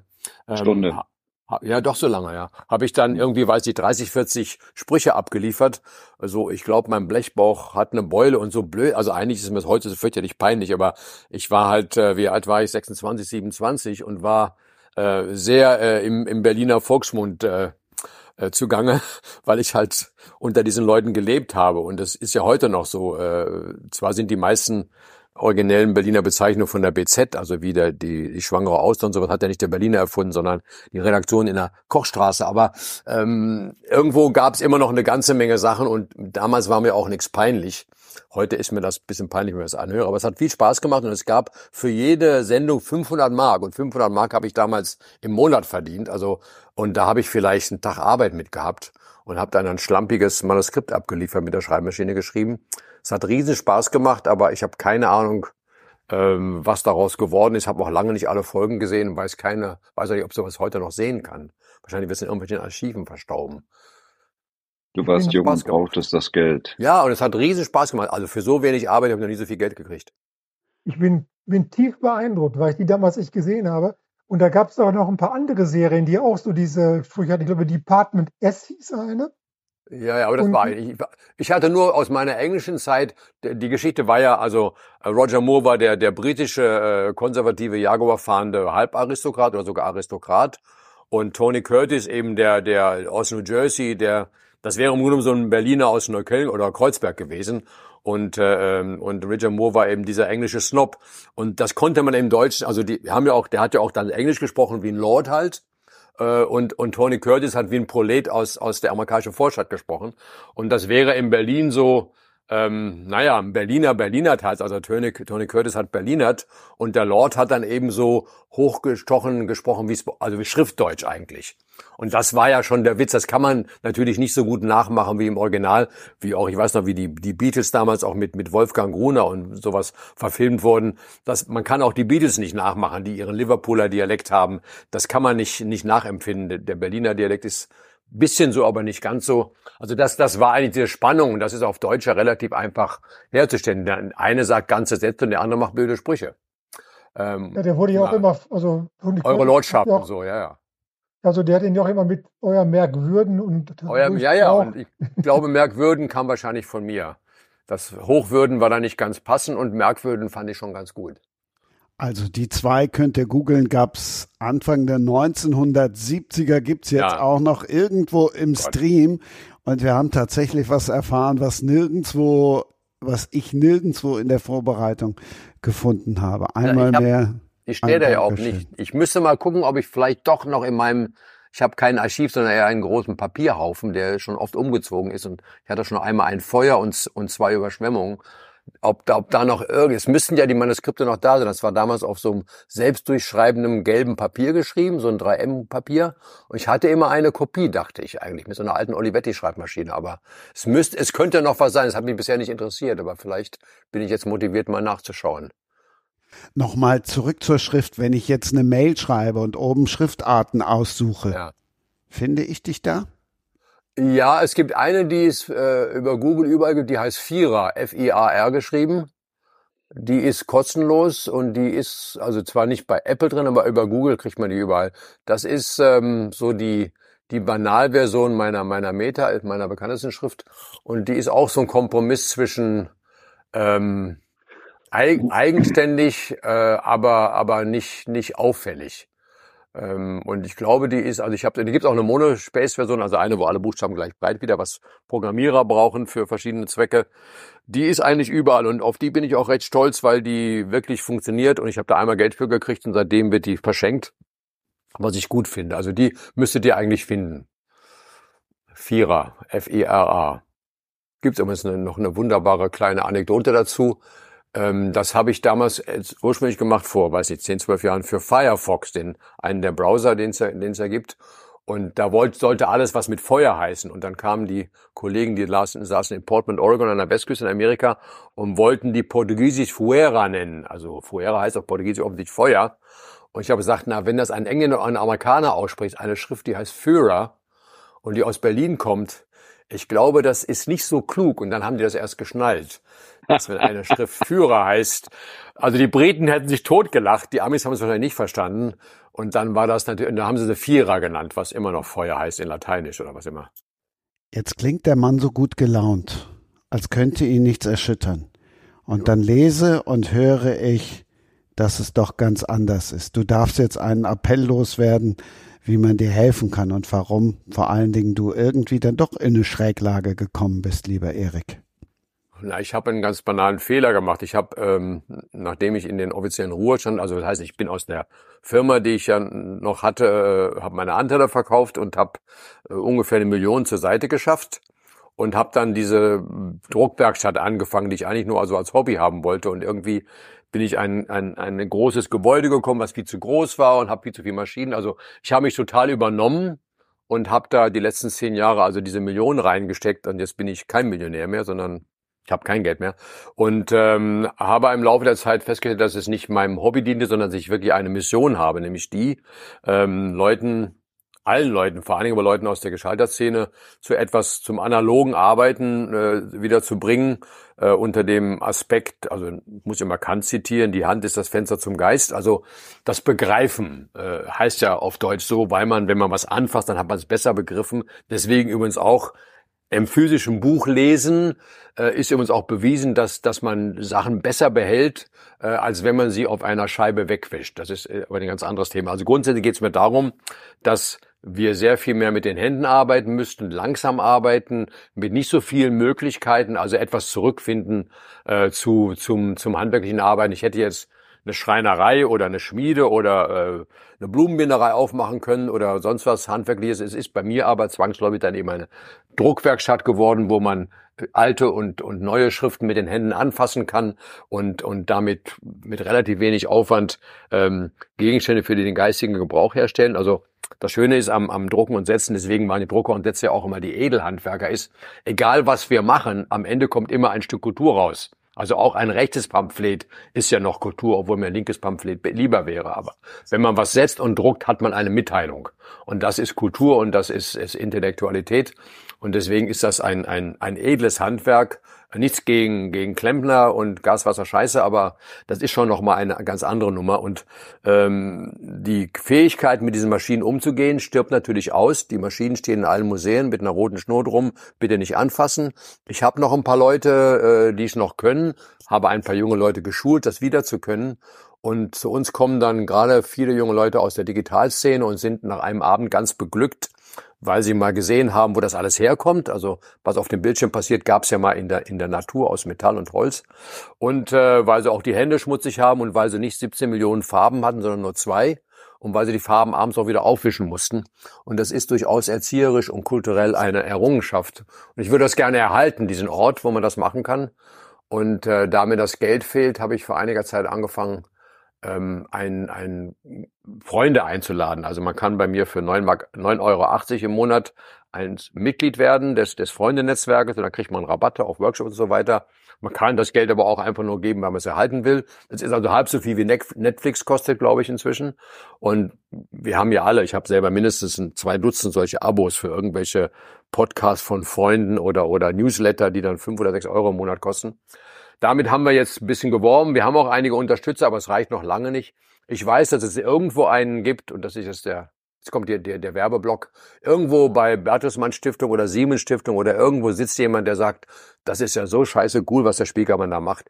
Die 100.000 im Jahr, die er braucht, ähm, die kriegen wir rüber, dafür können wir unseren Namen an die Tür hängen oder dafür können wir damit angeben, dass wir Kultur erhalten.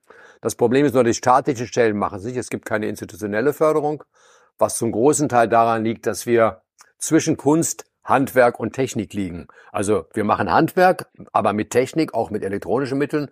Wir haben einen, uns einen Laserbelichter gebaut, mit dem wir direkt vom Macintosh auf, auf Kunststoffplatten belichten und dann in einem alten Heidelberger Buchdruckzylinder drucken. Also das ist die Vermischung von beiden. Und was bei rauskommt, ist eben Kunst. Wir machen also Technik, Kunst und Handwerk. Und dafür gibt es drei Zuständigkeiten, drei Ministerien oder drei, drei Institutionen und, und keiner fühlt sich, fühlt sich für uns äh, veranlasst, was zu machen. Deswegen muss ich auf private Sponsoren hoffen. Sonst muss ich die Bude zum, zum Ende des Jahres zumachen und dann bis Ende März ausräumen.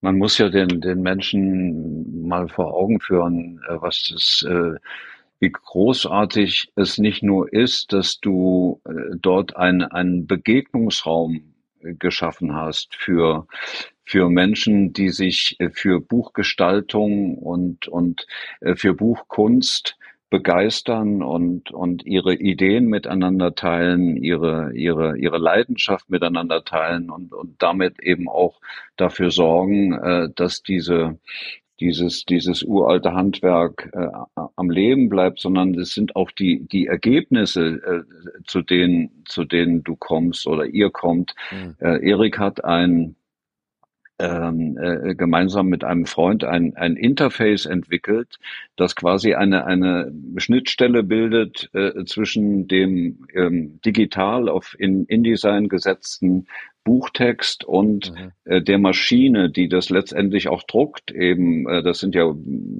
sind ja uralte äh, Druckmaschinen, die er da stehen hat, äh, äh zum Teil aus den 20er Jahren des vorigen Jahrhunderts. Und ähm, äh, äh nicht nur, nicht nur, dass das schon mal äh, äh, ein, ein, ein, ein Wahnsinn ist, sondern man muss so ein Buch mal in der Hand gehalten haben und muss mal den Unterschied gesehen haben, haptisch erlebt haben zwischen einem Buch, das in einer hm, Standarddruckerei heutzutage eben äh, äh, gedruckt und äh, wird und einem Buch, das noch richtig auf einer auf einer Bleisatzmaschine gedruckt ist. Was äh, die die die Buchstaben haben ein ein Leben äh, das kann man anfassen. Das ist, äh, das ist ein, ein Erlebnis und äh, das wäre wirklich kreuzschade, äh, wenn das verloren gehen würde. Finde ich auch. Du könntest ja, aus gut informierter Quelle weiß ich, du hast 24 Fahrräder. Nee, könntest ja noch einen Fahrradverleih integrieren. Ja, könnte ich. Ich glaube, ich weiß nicht, ob es vier, ich habe hier in Berlin, glaube ich, 16, dann habe ich in, in Amerika noch ein paar bei meiner Frau im Haus in London. Also ist ja egal, ob es 20 oder 24 sind. Ich gestalte auch Fahrradrahmen inzwischen. Äh, ich glaube nicht, dass das realistisch ist. Danke für den Hinweis. Äh, ich glaube nicht, dass ich sowas machen möchte. Ich habe ja die Werkstatt da und sie ist auch also die Pandemie hat ein großes Loch gerissen, denn wenn wir eigentlich Workshops machen, wo dann man pro Nase 200 Euro bezahlt, aber wenn ich zehn Leute habe und das zweimal die Woche mache, dann können wir auch davon leben. Also wir, wir nehmen ja auch, also ich habe ein Budget von 200.000 im Jahr, davon erwirtschaften wir auch 100.000. Also wir machen ja schon was, aber ähm, ich müsste eben, die Miete wird immer teurer, ich müsste das ganz, ganz wesentlich zurückfahren ähm, und eigentlich zumachen, weil ich habe drei Angestellte, das kann ich mir alles nicht mehr leisten. Es ist einfach, weil mein Geld ist alle. Ich habe alles reingesteckt, was ich hatte und habe dummerweise weder einen Finanzplan gemacht noch irgend sowas, bis ich plötzlich vor zwei Jahren merkte, dass mein Geld zu Ende ist. Also ich war sehr leichtsinnig, ich kann da niemand die Schuld geben, außer mir selber. Ich hätte das sicherlich sorgfältiger machen können, mir früher einen suchen können, aber irgendwie dachte ich immer, bisher ist ja auch gut gegangen. Wie der, wie der Kölner sagen würde, ne, ist ja immer Jotje Junge. Jetzt ist es nicht mehr gut. Jetzt ist es, das Geld ist weg. Sozusagen. Also bin ich auch selber schuld. Ich kann da niemand die Schuld geben. Es gibt Unterstützung und es gibt auch Geldunterstützung, aber es reicht halt nicht. Es sitzt irgendwo, sitzt garantiert einer und sagt, Mensch, hätte ihr mir das früher gesagt. Das mache ich doch mit links. Also was sind denn 100.000 für Bertelsmann Stiftung, oder? Die haben als Druckerei angefangen nach dem Krieg in Gütersloh. Könnten noch mal ein paar Mark rüberreichen, finde ich. Vielleicht hören die das jetzt, wo wir gerade. sage ich ja schon zum zweiten Mal. wo wir gerade beim nachdenklichen Teil sind oder beim etwas traurigeren Teil, macht sich das denn auch gesundheitlich bemerkbar? Bei mir? Ja. Weiß ich nicht. Glaube ich nicht. Ich, ich wollte jetzt. Ich hatte, nö, ich habe immer nur Unfälle. Ich habe ein neues Knie, weil ich hm, zu, zu schnell vom Fahrrad geflogen bin ein paar Mal und habe ein neues Handgelenk und eine Narbe im Kopf und das sind alles Unfälle. Ich war gerade das erste Mal im Leben so ein bisschen krank vor ein paar Wochen. Ich habe eine Niereninfektion. Irgendwo habe ich mir einen Keim geholt. Also ich bin eigentlich kerngesund. Also der Versicherungsmathematiker hat gesagt, ich werde 87. Äh, aber das hat er aus seiner Tabelle abgelesen, weil offensichtlich der, der gewöhnliche deutsche Mann äh, durchschnittlich 87, wenn er, wenn er keine grundsätzlichen Gebrechen hat. Und ich habe weder äh, Diabetes noch äh, Demenz bis jetzt zumindest. Also also ich muss noch zehn Jahre Fall, aushalten. Du bist auf jeden Fall deutlich fitter als ich und ich bin äh, zarte 65. Naja, du hast ja Pech gehabt. Du hast eben ein großes Ding und das reißt halt rein. Wenn sie einem einmal im Leib rumschneiden, was dir irgendwie widerfahren ist, dann, dann geht's dann nur noch bergab. Das ist wohl leider wahr, ja. Ja. Aber neues Knie kann ich nur empfehlen. Es ist besser als je zuvor. Ich bin jetzt darauf gekommen, weil ich dachte, wenn wir schon an der Stelle sind, können wir ja. auch dann kurz den Tumor Ach so, ja, aber das ist ansprechen. ja also ich habe, äh, ich, vor, vor vier Jahren ist bei mir ein, ein walnussgroßer Tumor im Hirn entdeckt worden, ziemlich hinten am Hirnstamm, also an einer gefährlichen Ecke. Der scheint da schon seit ein paar Jahren oder so ein paar Dekaden zu sein und der ist in den letzten vier Jahren, ich war gerade im Juli wieder beim Scannen, nicht größer geworden. Wenn er also bleibt, dann gibt es keinen Grund, was zu machen. Wenn er größer wird, dann, dann muss er entfernt werden. Und ich bin aber Gott sei Dank bei einem der weltbesten zumindest Deutschland besten Gehirnchirurgen, ähm, der das beobachtet und der das Ding auch rausmachen würde. Ich persönlich meine ja, das ist ein Zweithirn. Äh, ich denke, das ist so eine Art von Backup. Es ist klein, aber Backup können ja kleiner sein, äh, wo irgendwo ich Sachen zwischenspeichere. Nur der Zugriff ist wie bei allen unseren Sachen noch nicht, noch nicht ganz, ganz sauber. Wir wissen das ja alle, wir haben ja alle Daten, wir wissen noch nicht, wo sie sind. Und ich denke auch, dass dieser, dieser Tumor eigentlich eine Art von ähm, Backup für mein Hirn ist, ähm, wo ich nur noch nicht richtig rankomme. Aber noch, geht, noch passiert ja nichts. Einmal durchatmen. So, wir spannen euch ja hier jetzt heute richtig auf die Folter, mm, weil wir haben ja immer noch nicht über wie Sterben geht gesprochen. Britta Steffenhagen hat uns erzählt, natürlich, sie kennt das Buch. Erik hat gesagt, er kennt es noch nicht, wie auch. Ist ja druckfrisch, um mal bei unserem Wording zu bleiben, was wir die ganze Zeit hatten. Wir spannen euch aber noch ein bisschen mehr auf die Folter, denn Norbert, Andreas hat gesagt, er hat die jüngeren Bücher von dir gelesen. Es gibt bald, dauert noch ein bisschen, aber es gibt bald wieder was Neues von dir. Ja, genau. Und auch wieder was ganz anderes. Also mit einem, ich hatte vier Bücher mit dem Ermittler Kirchenberg, der so, wie gesagt, mit dieser besonderen Perspektive gearbeitet hat.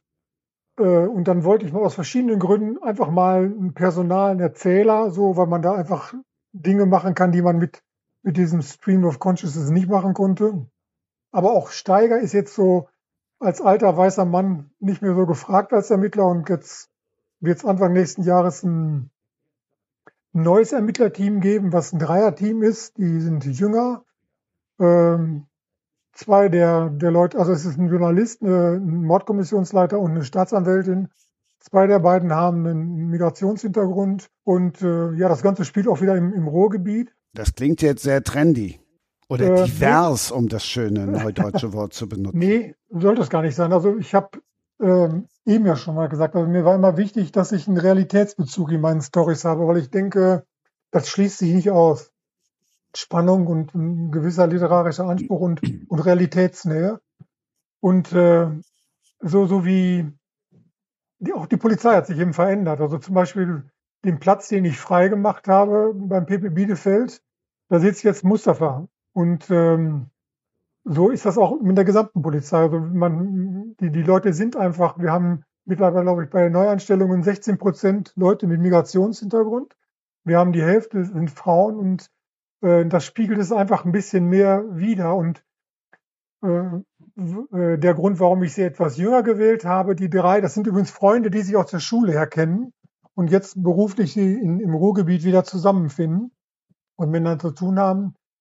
Dass ich sie jünger gewählt habe, war, ich wollte auf gar keinen Fall der Versuchung erliegen, dass ich da in so eine alte Männernummer reinrutsche und äh, so mein eigenes Ding äh, irgendwie versuche zu machen mit, mit Ermittler, der eben ja alt, frustriert, äh, einsam in seiner Bude sitzt und so weiter und das aufarbeitet. Und äh, das war am Anfang gar nicht so einfach. Aber jetzt so nach einem, einem Roman, also einer ist ja schon jetzt fertig und den zweiten schreibe ich gerade, kriege ich ganz guten Kontakt zu den dreien. Also ich hoffe, dass es nicht nur trendy ist, sondern dass es eben auch wieder die Realität abbildet. Und äh, sie jünger zu wählen, äh, hat zum Beispiel nicht nur sprachlich eine Herausforderung, sondern eben auch, die, die beschäftigen sich mit anderen Themen. Und in dem Buch geht es so um Einsamkeit. So diese drei gehören ja auch zu einer Generation, die ich weiß nicht, wir haben ja so eine, unsere Städte sind ja voller Singles und gerade so diese Generation der, der 40-Jährigen, äh, das sind ja ganz viele Leute, die, die eben keine Beziehungen haben und auch das spiegelt sich bei diesen dreien so wieder. Lost Places, wo die Toten schweigen. Ja. Also der, der zweite Titel, der musste sein, weil Lost Places war das, war einfach der Arbeitstitel des, ähm, des Buches. Und den hat der Verlag dann so gelassen. Und das, der, das ist einfach äh, deshalb gewählt, weil ähm, ein Teil der Handlung an, an solchen Lost Places spielt. Ähm, wir hatten meine Romane spielen ja im Ruhrgebiet. Ich habe da nie ganz gewohnt, aber ich liebe das Ruhrgebiet einfach, weil das so ein wunderbarer Moloch ist, so von vom Dortmunder, Dortmunder Osten bis zum Duisburger Westen. Das ist ja, wenn man da lang fährt, fährt man ja fast so wie durch Los Angeles. mhm. vom Ausmaß her. Und äh, ich, ich mag diese ganze Stimmung da, dieses, dieses Erdige, auch diese, diese Ex-Kohle-Geschichte, die ja nun schon länger vorbei ist. Und äh, aber es gibt eben dort ganz viele von diesen Ruinen, die eine unheimliche Faszination ausüben. Und das ist ein Teil des Buches und da hat der Verlag einfach den, den Arbeitstitel übernommen. Hat natürlich dann so ein bisschen angereichert, weil es, glaube ich, schon Bücher mit dem Titel Lost Places gab. Ich bin mal gespannt. Kaufe ich mir. Ich mir. ja, äh, ich kaufe natürlich auf jeden Fall. Ich, ja, ich, ich konnte es ja bisher nicht lesen, äh, dein, dein neues und äh, das ist auf jeden Fall äh, auf der Liste. Ja, ich habe ja schon mal erzählt, Andreas, so ich bin zu dir so in zwei Etappen gekommen. Ne?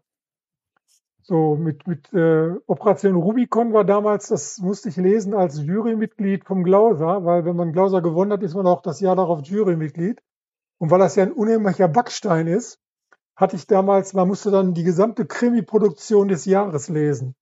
Und das waren damals, heute ist das noch viel mehr, damals waren das 180 Romane. Und ich habe einen guten Freund, den habe ich so ein paar Romane vorlesen lassen, unter anderem Operation Rubicon. Und der war völlig begeistert. Er sagt, äh, den, den musst du lesen. Dann habe ich ihn auch noch mal gelesen, habe ihn auch auf meiner Liste gehabt, aber ich konnte ihn leider gegen zwei andere Jurymitglieder nicht, nicht durchsetzen. Das kann ich dir heute mal so sagen. Äh, und dann bin ich da, habe ich lange nichts gelesen von dir und dann habe ich ja Jenny Aaron gelesen. Und ich habe es dir, glaube ich, schon mal erzählt. Ich habe das zu Weihnachten geschenkt bekommen und ich habe, es war nicht der erste Teil. Äh, ich habe begonnen und meine Frau stand oben bei uns im Wohnzimmer und ich habe den ersten Absatz gelesen und habe gesagt, der kann schreiben. Das klingt jetzt so ein bisschen oberarrogant, aber ich meine, das hast du wahrscheinlich auch, dass man das liest und denkt, ja, der kann's halt. Und genau dieses Gefühl hatte ich da auch. Und das hatte ich wirklich nach einem Absatz. Das war ja, ganz danke. toll. Ja, danke. Äh, äh, freue mich. Den, den Klauser äh, äh werde ich ganz sicher nie kriegen. Ähm, das wird schon allein daran scheitern, dass ich nicht Mitglied des Syndikats bin. Ähm, ich äh, war einmal kurz, ganz kurz Mitglied, ich glaube für vier Wochen, und dann hat mich diese ganze Korrespondenz, äh, die mich dann erreicht hat und äh, Dinge, zu denen ich mich äußern soll, das hat mich derart genervt, dass ich gleich wieder ausgetreten bin. Ich äh, habe ein, ein tiefsitzendes Misstrauen gegen alle Arten äh, von Vereinen und Organisationen. Ich äh, bin auch nie Mitglied gewesen im Verband der deutschen Drehbuchautoren. In der Deutschen Filmakademie äh, war ich nur zwangsweise, weil äh, äh, da kommt jeder rein, der mal für den Deutschen Filmpreis nominiert äh, war oder ihn bekommen hat. Äh, äh, dann bin ich auch wieder ausgetreten. Ich war im Pen für, glaube ich, eine Woche, war bei einer Versammlung dabei in Berlin, bin schreiend weggelaufen. Insofern, äh, ja. Hm. Naja, dafür hast du ein paar Mal den Deutschen Krimi-Preis gewonnen. Ja, gut, das ist. Auch in Ordnung. Das würde, ja. Nein, und so bin ich zu Andreas Texten gekommen. Und äh, wie gesagt, das hat sich eben, äh, was, was ich an dir besonders mag, wie neben dieser, neben dieser, ähm, ja, neben diesem etwas, etwas äh, arroganten Urteil, so der kann schreiben, es ist einfach so, ich, ich, ich, ich mag unheimlich deinen Mut beim Schreiben. Wie gesagt, du schreibst Action-Szenen, die ich liebe und äh, die ich nie schreiben könnte. Allein die Tatsache, dass du eine eine Protagonistin gewählt hast, die blind ist, ne? Das hätte ich mich in meinem ganzen Leben nicht getraut. So, ne? Mhm. Ich finde das derartig mutig und dass das dann eben auch noch so funktioniert, äh, das äh, wird mein allergrößter Respekt und wie gesagt, ich habe das unfassbar gerne gelesen. Ich mich, denke heute hat... zurück an die, an die Verfolgungsfahrt in Marrakesch, weil ich auch schon mal in Marrakesch war und das fand ich eben großartig. als ich damals die Idee hatte äh, zu Jenny Aaron und äh, sagte, dass ich äh, einen Roman mit einer blinden Hauptfigur schreiben möchte, die Polizistin ist und Action-Szenen meistert, hat mich jeder, wirklich jeder in meinem Umfeld für, für verrückt erklärt. Aber ähm, ich finde, als Autor muss man immer das Unmögliche wagen. Und ähm, davon gehe ich nicht weg. Es ist eh so, ich weiß nicht, ob Norbert das auch so empfindet, aber mir ist das immer bewusst, ähm, bevor ich einen Roman beginne, weiß ich ganz genau, dass die Wahrscheinlichkeit zu scheitern viel größer ist als die Chance, dass dieser Roman gelingt. Das ist ein, ein, eine Grundhaltung von mir zu, zu meinem Beruf. Und aus diesem Spannungsverhältnis heraus, das eben zu wissen und trotzdem zu schreiben, glaube ich, kann, wenn man Glück hat, Gutes entstehen. Ja, das kann ich so unterschreiben. Also es ist auch so, dass ich, ähm, und das soll jetzt keine, äh, kein koketter Satz sein und so. Es ist wirklich so, ich, ich äh, anders als in meinem anderen Leben, bin, ich bin kein Planer, aber beim Schreiben bin ich ein großer Planer. Ich habe also mein Buch relativ relativ fertig äh, im, im Kopf oder eben auch aus, in, in tausend Dateien, wo es hingehen soll. Und ich, ich, ich schreibe dann, äh, nachdem ich vorbereitet habe, eben sehr intensiv. Und das ist eine Phase, da geht mir völlig das Gefühl verloren, ob das was werden kann. Also ob das man scheitert. Das ist selbst bei, bei Kapiteln so, dass ich direkt nach dem Schreiben nicht sagen kann, ist das jetzt wirklich großer Mist, was du da schreibst? Ist das viel zu gefühlig oder funktioniert das? Nach acht Wochen, wenn ich es dann wieder herbekriege, kann ich es schon sehr viel besser sagen. Und äh, aber so, so direkt danach ist es wirklich so, dass mir völlig das Gefühl für den Text verloren geht. Und da ist es immer ganz wichtig, dass man Leute so um sich hat. Also meine Frau ist auch eine studierte Germanistin, die das erste Mal liest. Und wenn die schon mal nickt, und ich habe eben auch ein paar gute Freunde, die was mit Literatur zu tun haben, ähm, dann ist immer schon mal die Hälfte gewonnen. Aber ich kann das total unterschreiben, was du da sagst. Es ist bei mir ein bisschen anders. Ähm, ich weiß sofort nach jedem Kapitel, ähm, ob das gut ist oder nicht. Ich kann im Grunde genommen schon nach dem ersten Kapitel ahnen, dass es gelingen könnte. Äh, das, das ist bei mir anders. Aber bevor ich anfange, in der Zeit, in der ich beschließe, einen, einen Roman zu schreiben zu diesem einen Thema, mir die Frage gestellt habe, warum ausgerechnet dieser Roman? Was hat der mit mir zu tun? Ähm, diese, diese ganze Zeit ist voller Zweifel und, und auch ähm, äh, mit, mit, mit Ängsten behaftet. Aber wenn ich dann angefangen habe und nach dem ersten Kapitel merke, ich komme in dieses Buch hinein, dann wird alles gut. Erik, ähm, weil du eben diesen kölschen Satz gesagt hast, es hätten ja. einmal Jotje Jange. Kannst du die Herangehensweise verstehen von Andreas? Gehst du damit, der erst sagt, das Scheitern ist größer als das Gelingen? Absolut, absolut. Das ist, äh, ich, man, wir haben immer die, best, die besten äh, Voraussetzungen und Ideen, aber bis zur letzten Sekunde weiß man wirklich nicht, ob es funktioniert. Also Andreas hat ja seine Geschichte im Kopf und er bereitet sich so so penibel vor, wie ich sonst niemand kenne. Also wenn seine wenn die Motorradverfolgung in, Mas in Casablanca oder Marrakesch und sowas, da habe ich das Gefühl, er ist selber die Strecke dreimal abgefahren, um das wirklich auf die Sekunde genau zu testen. Hat er wahrscheinlich sogar, wie ich ihn kenne. Ähm, ja, das eben, sage ich ja. Aber, aber dann kommen auch so Sachen bei raus. Also ähm, es wird alles geplant, aber das, deswegen weiß man trotzdem bis zur letzten Sekunde nicht, ob das Ergebnis nachher, was man ja dann im Stück sieht, wir, wir arbeiten ja am Tag, wir schaffen am Tag ein paar Seiten oder ein paar Buchstaben oder was immer. Und wenn man es dann plötzlich mal zusammen sieht, und da muss man das ja auch mit Abstand machen, also so ein Buch äh, zwischen dem Manuskript und dem gedruckten sind ja noch fürchterlich viele Stufen. Ich glaube, wenn ich wenn ich ein Buch nachher gedruckt in die Hand kriege oder bei meinen Projekten ist es ähnlich, dann ist es ganz, ganz nochmal anders.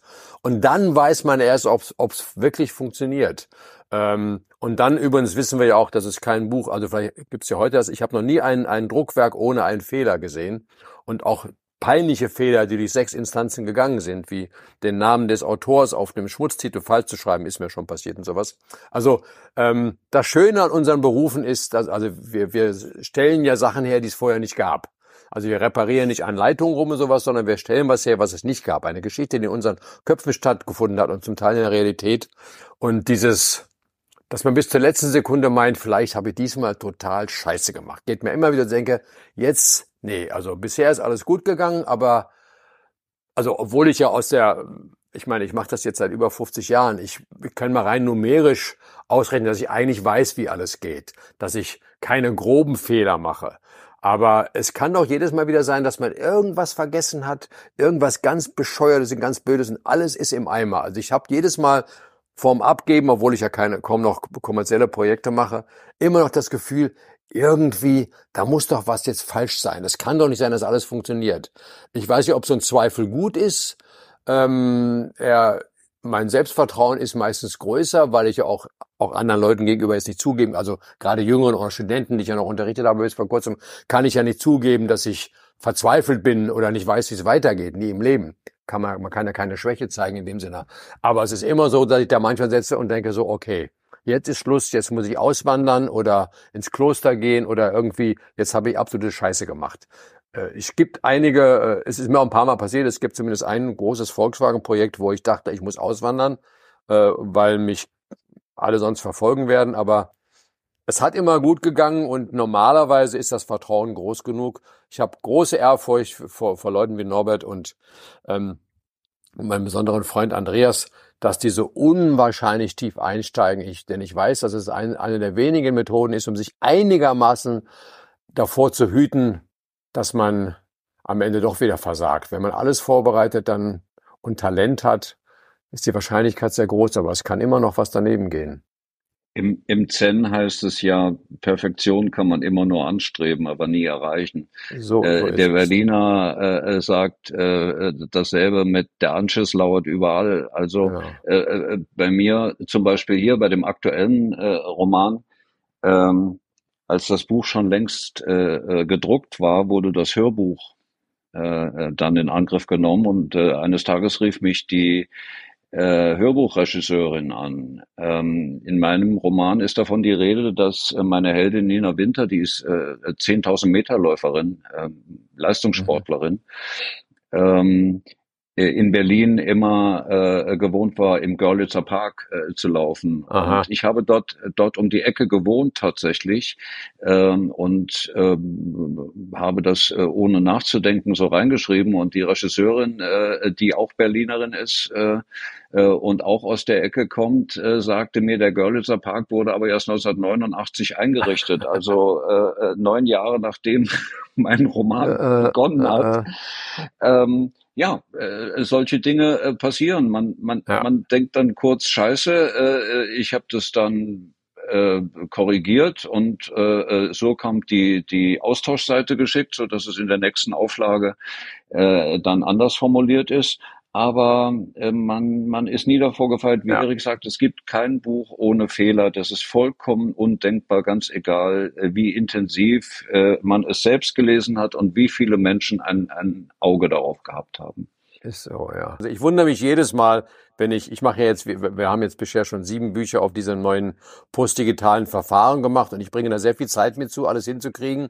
Aber ich weiß, dass ich zwischendurch den Überblick verloren habe. Habe ich jetzt die Seite schon bearbeitet? Habe ich die, die feste Trennung rausgenommen, eine weiche Trennung reingemacht? Ich habe irgendwann, und dann sage ich mir, naja, wie der Kölner sagt, es wird schon wieder funktionieren. Und es funktioniert ja komischerweise auch. Aber eigentlich ist es jedes Mal ein Wunder, dass uns das Ding Zeug nicht um die Ohren blickt, weil es ist oberkomplex, was wir da machen. Ja, ich recherchiere natürlich auch so intensiv, wie es nur geht. Aber ich habe auch schon mal eine U-Bahn-Station Borsigplatz erfunden, die es nicht gibt weil die U-Bahn-Station äh, vorher aus der Erde kommt. Und das hat man mir in einem, in einem Live-Interview im WDR unter die Nase ah. geschrieben, was natürlich lecker war. Oder ist, das also in, ist der in, in Bochum der Borsigplatz oder in Dortmund? In Dortmund ist der. In Dortmund, ja. Und ähm, das, was wirklich auch der Wahnsinn war, war beim dritten Buch, das heißt Blutskizzen, Plural. Und ja. da hat der Verlag über jeder Seite oben links und rechts den Titel hingeschrieben. Nur, das ist uns dann nach der zweiten Auflage aufgefallen und meine, meine Verlagsfrau hat mich darauf aufmerksam gemacht, da steht Blutskizze, ja. Singular. Ja. Und äh, da fasst man sich an den Kopf und denkt, das kann nee. nicht wahr sein. Ne? Wir lesen ich, alle, was wir lesen wollen und nicht, was ja. da steht. Ich bin ja schon äh, gebenedeit unter den Autoren, weil ich äh, bei Surkamp neben meinem Lektor ja die, die beste deutsche Korrekturleserin habe. Äh, manche sagen die Grand Dame des Korrekturlesens, Gabi Bischof.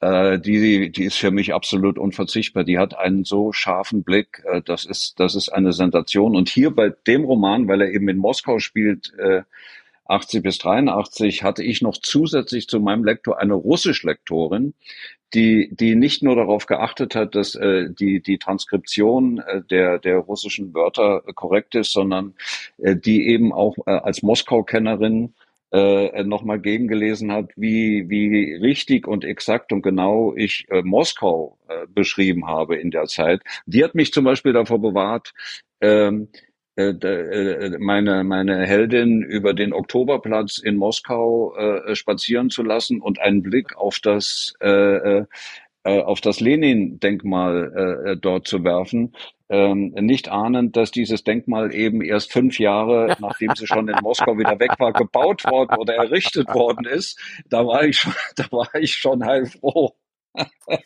Gibt es denn dann auch bei dir, Andreas, wie, wie überall äh, Leserbriefe? Ich habe also bei meinem letzten typografischen äh, Fachbuch auf Englisch haben das ja auch 100 Leute gelesen. Dann kriege ich von einem Mann, Menschen, der nichts zu tun hat mit Geschichte, irgendein wirklich Buchhalter, irgendwo eine Liste mit sechs Federn, die alle, die alle Fehler waren. Doppelte Wortabstand, kein Wortabstand, hat kein Mensch gesehen. Der hat das völlig, äh, ähm, völlig unemotional äh, nicht gemeckert weitergegeben. Ähm, gibt es denn solche Leute auch bei dir, die dann schreiben, lieber Herr ähm, ähm, Flüger, das Denkmal stand da noch nicht oder oder? Ja, selbst, ja selbstverständlich. Also mein mein mein mein Standard äh, äh, äh, Lieblingsleserbrief ist ja tatsächlich zu äh, geblendet, dem dritten Jenny Aron Roman, wo ich äh, behauptet habe, dass der Damm der Rügen mit ähm, dem Festland äh, verbindet, ja. Hindenburgdamm heißt. Ja. Der Hindenburgdamm ist aber natürlich der, der Sylt, Sylt. Mit, ja, mit, mit, dem Festland genau. bezeichnet, während äh, das, das andere sogar ich der, gewusst. Ja, während es sich hier um den Rügendamm handelt. Ah. Es haben, äh, ähm, es haben, also ich, ich glaube, es haben 30 Leute haben mich wow. angeschrieben. Ich habe dann, bin dann dazu übergegangen, weil das schon längst geändert war, äh, bin dann dazu übergegangen, einen Formantwortbrief zu entwerfen, ja. den ich Ihnen dann geschickt habe. Gott sei Dank hatte das Buch eine so hohe Auflage und so viele Nachauflagen, dass äh, ähm, es dann äh, äh, untergegangen ist. Aber ja, klar kenne ich das auch, natürlich. Aber es ist doch eine, eine gute Gelegenheit, äh, da ja jeder, also wenn sich jemand die Mühe gibt, in dir zu schreiben, dann hat er sich doch engagiert, dann hat er teilgenommen, dann ist er dein Freund. Äh, sonst würde man das ja einfach ignorieren. Also ich finde, das ist ja eigentlich auch ein Kompliment, wenn Leute sich trauen, einem Autor zu sagen, passen Sie mal auf, da haben Sie was falsch gemacht, oder? Das ja, das finde ich, finde ich auch. Find ich.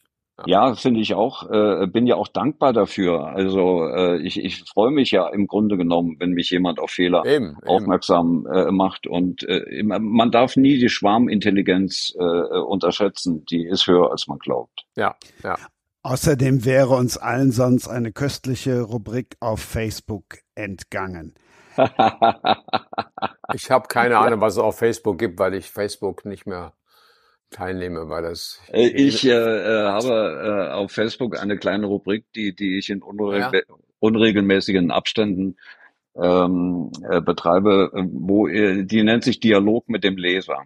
Und dort ähm, äh, gebe ich äh, einen Leserbrief wieder und meine Antwort darauf, ähm, äh, ohne den Namen des Lesers kenntlich zu machen. Und äh, sagen wir mal, natürlich sind die, die, die, die meisten, ich bekomme sehr viel Leserpost, muss ich dazu sagen. Und, und die meisten davon sind ja sehr äh, wohlwollend bis euphorisch. Ne? Das sind Menschen, die haben das Bedürfnis, mir mal zu sagen, äh, äh wie, wie toll ich als Autor bin und wie wichtig ich äh, für sie bin und so weiter. Äh, das sind ja schöne Briefe, aber es gibt eben dazwischen auch immer wieder Leser, die ähm, äh, eine so verquere Frage mir dann auch stellen, äh, dass darauf nur eine lustige Antwort möglich ja. ist. Also das, äh, um hier über diesen Roman hier zu sprechen, äh, äh, das fällt mir gerade ein, äh, weil das passt. Äh, da schrieb mir eine äh, Frau Schneider im, im Sommer diesen Jahres, dass sie mit großer Freude von ihrem Buchhändler gehört habe, dass im Herbst mein neuer Roman Wie Streben geht äh, erscheinen würde. ich, ich, Wäre eine gute habe, Fortsetzung, finde ich. Gar nicht so schlecht ansteht. Ja, ich habe ja dann zurückgeschrieben, liebe Frau Schneider, Der, äh, äh, ich vermute mal stark, Sie meinen meinen Roman Wie Sterben geht bei der Frage, wie Streben geht, äh, fühle ich mich grundsätzlich vollkommen überfordert. Äh, äh, daran ist schon meine schulische Karriere äh, gescheitert, äh, was man äh, auch, auch daran sehen kann, dass ich zweimal sitzen geblieben bin, beim zweiten Mal übrigens wegen schlechter Deutschnoten. Ähm, äh, das, äh, so etwas poste ich dann manchmal auf Facebook, ja. Ja, aber ich soll sagen, das ist eine Gelegenheit, äh, in Verbindung zu treten mit Lesern. Und ja, das ja. ist doch, und jeder ver verzeiht doch solche Fehler, die haben ja keine Konsequenzen. Es ist ja nicht so, als wenn du äh, mit dem Teufel im Bunde stündest oder sowas, sondern man macht halt Fehler und jeder weiß ja, aha, auch, auch die Autoren machen Fehler, obwohl es gedruckt ist. Das ist doch für jeden eigentlich angenehm zu sehen, dass das auch ja, ich, über ich Menschen hatte, ich Autoren. ja, äh, ich habe auch schon Leute gehabt. Also einer hat mir mal äh, geschrieben, er wollte Ihnen noch sagen, ihr, ihr letzter Roman war ja der komplette Mist äh, äh und will Ihnen nur mal nur mal mitteilen, dass ich mir nie, dass ich mir nie wieder ein Buch von Ihnen kaufen werde. Äh, äh dann habe ich zurückgeschrieben, äh, danke Ihnen sehr für Ihre Offenheit äh, äh, auch wenn sie brutal ist. Ich werde jetzt gleich mal im Verlag anrufen und äh, äh, da, dafür sorgen, dass die nächste Auflage angepasst wird. Kam da noch was zurück davon? Nee, ne? Nein, nein natürlich nein. nicht. Nein. Ich finde Kontra auch äh, natürlich immer wünschenswert und meistens ist ja auch nett. Ein ganz wenig, ohne empfindlich sein zu wollen, kommt es vielleicht auch ein bisschen darauf an, ja, wie einem das da gesagt hat. Ich weiß noch, ich habe mal eine bitterböse Mail bekommen, weil einer meiner Protagonisten hat den Pütt und den Pott verwechselt.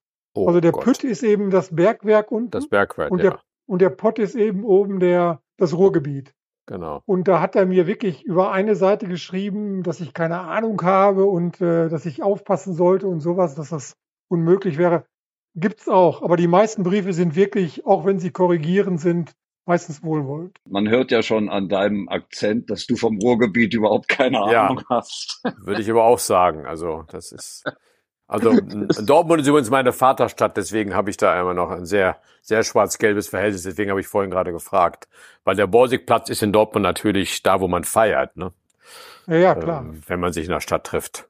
Bei den Wobei ich sagen muss, Steiger ja, ist ein, äh, ist ein Schalke-Fan, der allerdings ja. in Dortmund arbeitet. Das ist eben eine Diskrepanz des Romans. Ja, ja, Bei den Jenny Ahren-Romanen war sehr beliebt als Leserbrief auch, äh, warum müssen denn, denn ihre Figuren alle so viel rauchen? ähm, äh, ich, ich habe dann gerne auch zurückgeschrieben, äh, äh, dass ähm, wen das stört, der kann sich ja also auch aus äh, Romanen des Nichtrauchergenres bedienen, das sich äh, immer größerer Beliebtheit erfreut. Ich weiß nicht, ob das gut angekommen ist, aber was soll ich auf so, was soll ich auf so etwas antworten? Ne? Nix. Wir haben jetzt eben ja gehört, dass ein Fehler in der ersten Auflage ist. Trotzdem, wenn ich ihr wäret, dann würde ich versuchen, die Erstauflage zu gewinnen. Ihr müsst einfach nur eine Frage beantworten. Wie oft ist der Pflüger sitzen geblieben? Großartig. Also wenn ihr die Antwort wisst, dann könnt ihr das Buch gewinnen. Die beiden anderen kennen das Buch auch nicht. Auch denen sei die Erstauflage ans Herz gelegt, denn wir haben ganz oft drüber gesprochen. Es ist tatsächlich ein Buchbuch. Also ich nenne es dann immer gerne jetzt immer ein Buchbuch oder von mir aus auch ein Flügerbuch. Es riecht und es sieht halt anders aus. Richie Girl, da war die Kante rot. Ist es die Kante? Darf ich die Kante sagen oder habe ich nicht aufgepasst wieder? Ne? Nein, natürlich darfst du das. Und jetzt ist sie blau. Und tatsächlich, äh, ihr werdet es auch an meinen Post sehen, ich habe mal E-Book neben Buch gelegt. Ihr müsst dieses Buch haben. Und jetzt erfahrt ihr auch endlich nach Stunden Podcast, worum geht es im Buch. Britta Steffenhagen war bei uns, die kannte das Buch schon. Jetzt lernt ihr mehr aus dem Inhalt kennen. Darf ich noch was dazu sagen, bevor wir falsch nach Ihnen verbreiten? Das heißt nicht Kante, sondern Farb, Farbschnitt. Nee, Farbschnitt heißt es. Das ist der Buchschnitt. Ja, ja. ich wusste doch, dass das der jetzt von Andreas kommt. Bevor ich kurz darüber äh, spreche, worum es in diesem Buch geht, sage ich vielleicht, äh, warum äh, dieses Buch, das es zu gewinnen gibt, äh, sich tatsächlich lohnt, denn äh, den blauen Farbschnitt wird es höchstwahrscheinlich nur in der ersten Auflage geben. Ähm, das hat einfach damit zu tun, dass seit dem, dem Ukraine-Krieg diese, diese ganzen Lieferwege und die Papierbeschaffung und, und äh, solche Dinge sehr viel komplizierter geworden sind und es ist relativ aufwendig, so einen Farbschnitt zu machen. Also ähm, wird es den nur in der ersten Auflage geben. Das äh, ist vielleicht noch ein Anreiz, äh, äh, um sich zu melden und zu sagen, wie oft ich sitzen geblieben bin. Ähm, worum geht es in diesem Buch? Ähm, das Buch spielt, wie schon erwähnt, äh, Anfang der 80er Jahre. Meine äh, Heldin heißt Nina Winter. Sie ist ähm, am Beginn des Romans eine, eine kleine Ameise in, in Pullach als Analystin. Sie, sie bewertet äh, Berichte, die von Agenten und Quellen äh, aus der Sowjetunion geliefert werden. Und äh, diese Frau ähm, erfährt eines Tages, dass äh, der Bundesnachrichtendienst äh, eine Top-Quelle in Moskau hat, äh, einen, einen sogenannten Pink Star, einen, einen überragenden Agenten, der seit ähm, bereits sieben Jahren für den BND dort spioniert und äh, Oberst des KGB ist. Und dieser Mann ähm, mit Namen Kukura ähm, möchte äh, meine Heldin Nina Winter als seine neue Verbindungsoffizierin. Ähm, das ist seine Bedingung dafür, die Arbeit äh, weiterzuführen. Das ist zunächst ein Rätsel. Warum will er ausgerechnet sie? Sie, sie steht unter Schock, weil sie ist überhaupt nicht ausgebildet für diese Arbeit. Und äh, es ist natürlich auch ähm, neben der Tatsache, dass es äh, die, die herausforderndste äh, Mission ist, die der Bundesnachrichtendienst zu vergeben hatte, ist es ganz nebenbei natürlich auch die gefährlichste Mission und eine Mission, die sie das Leben kosten kann. Ähm, sie, sie entscheidet sich dann dafür, nach Moskau äh, zu gehen und diesen Mann zu führen äh, äh in Moskau. Und ähm, äh, das ist die, die äußere Geschichte dieses Mannes, die Geschichte von Nina Winter und, und Rem Kukura, Deckname Pilger. Äh, aber ähm, die, die eigentliche ähm, Krimi-Geschichte oder Thriller-Geschichte, Krimi ist es nicht, ich schreibe überhaupt keine Krimis, darauf lege ich ja, immer genau. Wert. Also die, die eigentliche Thriller-Handlung ist eine andere. Äh, als sie ganz am Anfang nach Moskau kommt, hat sie einen Decknamen. Natürlich, sie bekommt einen äh, anderen Namen äh, äh, und heißt in Moskau Anja Gabriel. Und ähm, sie, sie, um, um ihre eigene Angst ähm, zu, zu dämpfen, überlegt sie sich am Anfang eine Legende für diese Anja Gabriel, wie die wohl ist. Also natürlich brandgefährlich. Äh, sie kann, äh, ähm, sie meistert die brisantesten Missionen mit links. Moskau ist für Anja Gabriel quasi äh, ein Routinejob. Also die kann all das, was Nina Winter nicht kann. Und wir werden als Leser davon Zeuge, wie sie im Verlauf des Romans tatsächlich zu dieser Frau wird, bis äh, sie zu einer Frau geworden ist, vor der man Angst haben muss.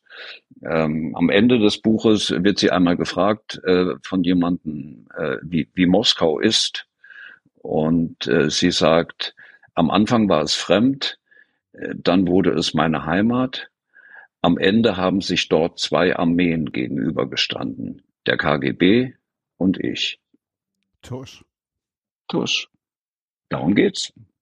Andreas, willst du nicht auch erzählen, dass das Buch ohne Trennung ist? Ja. Was das denn ist?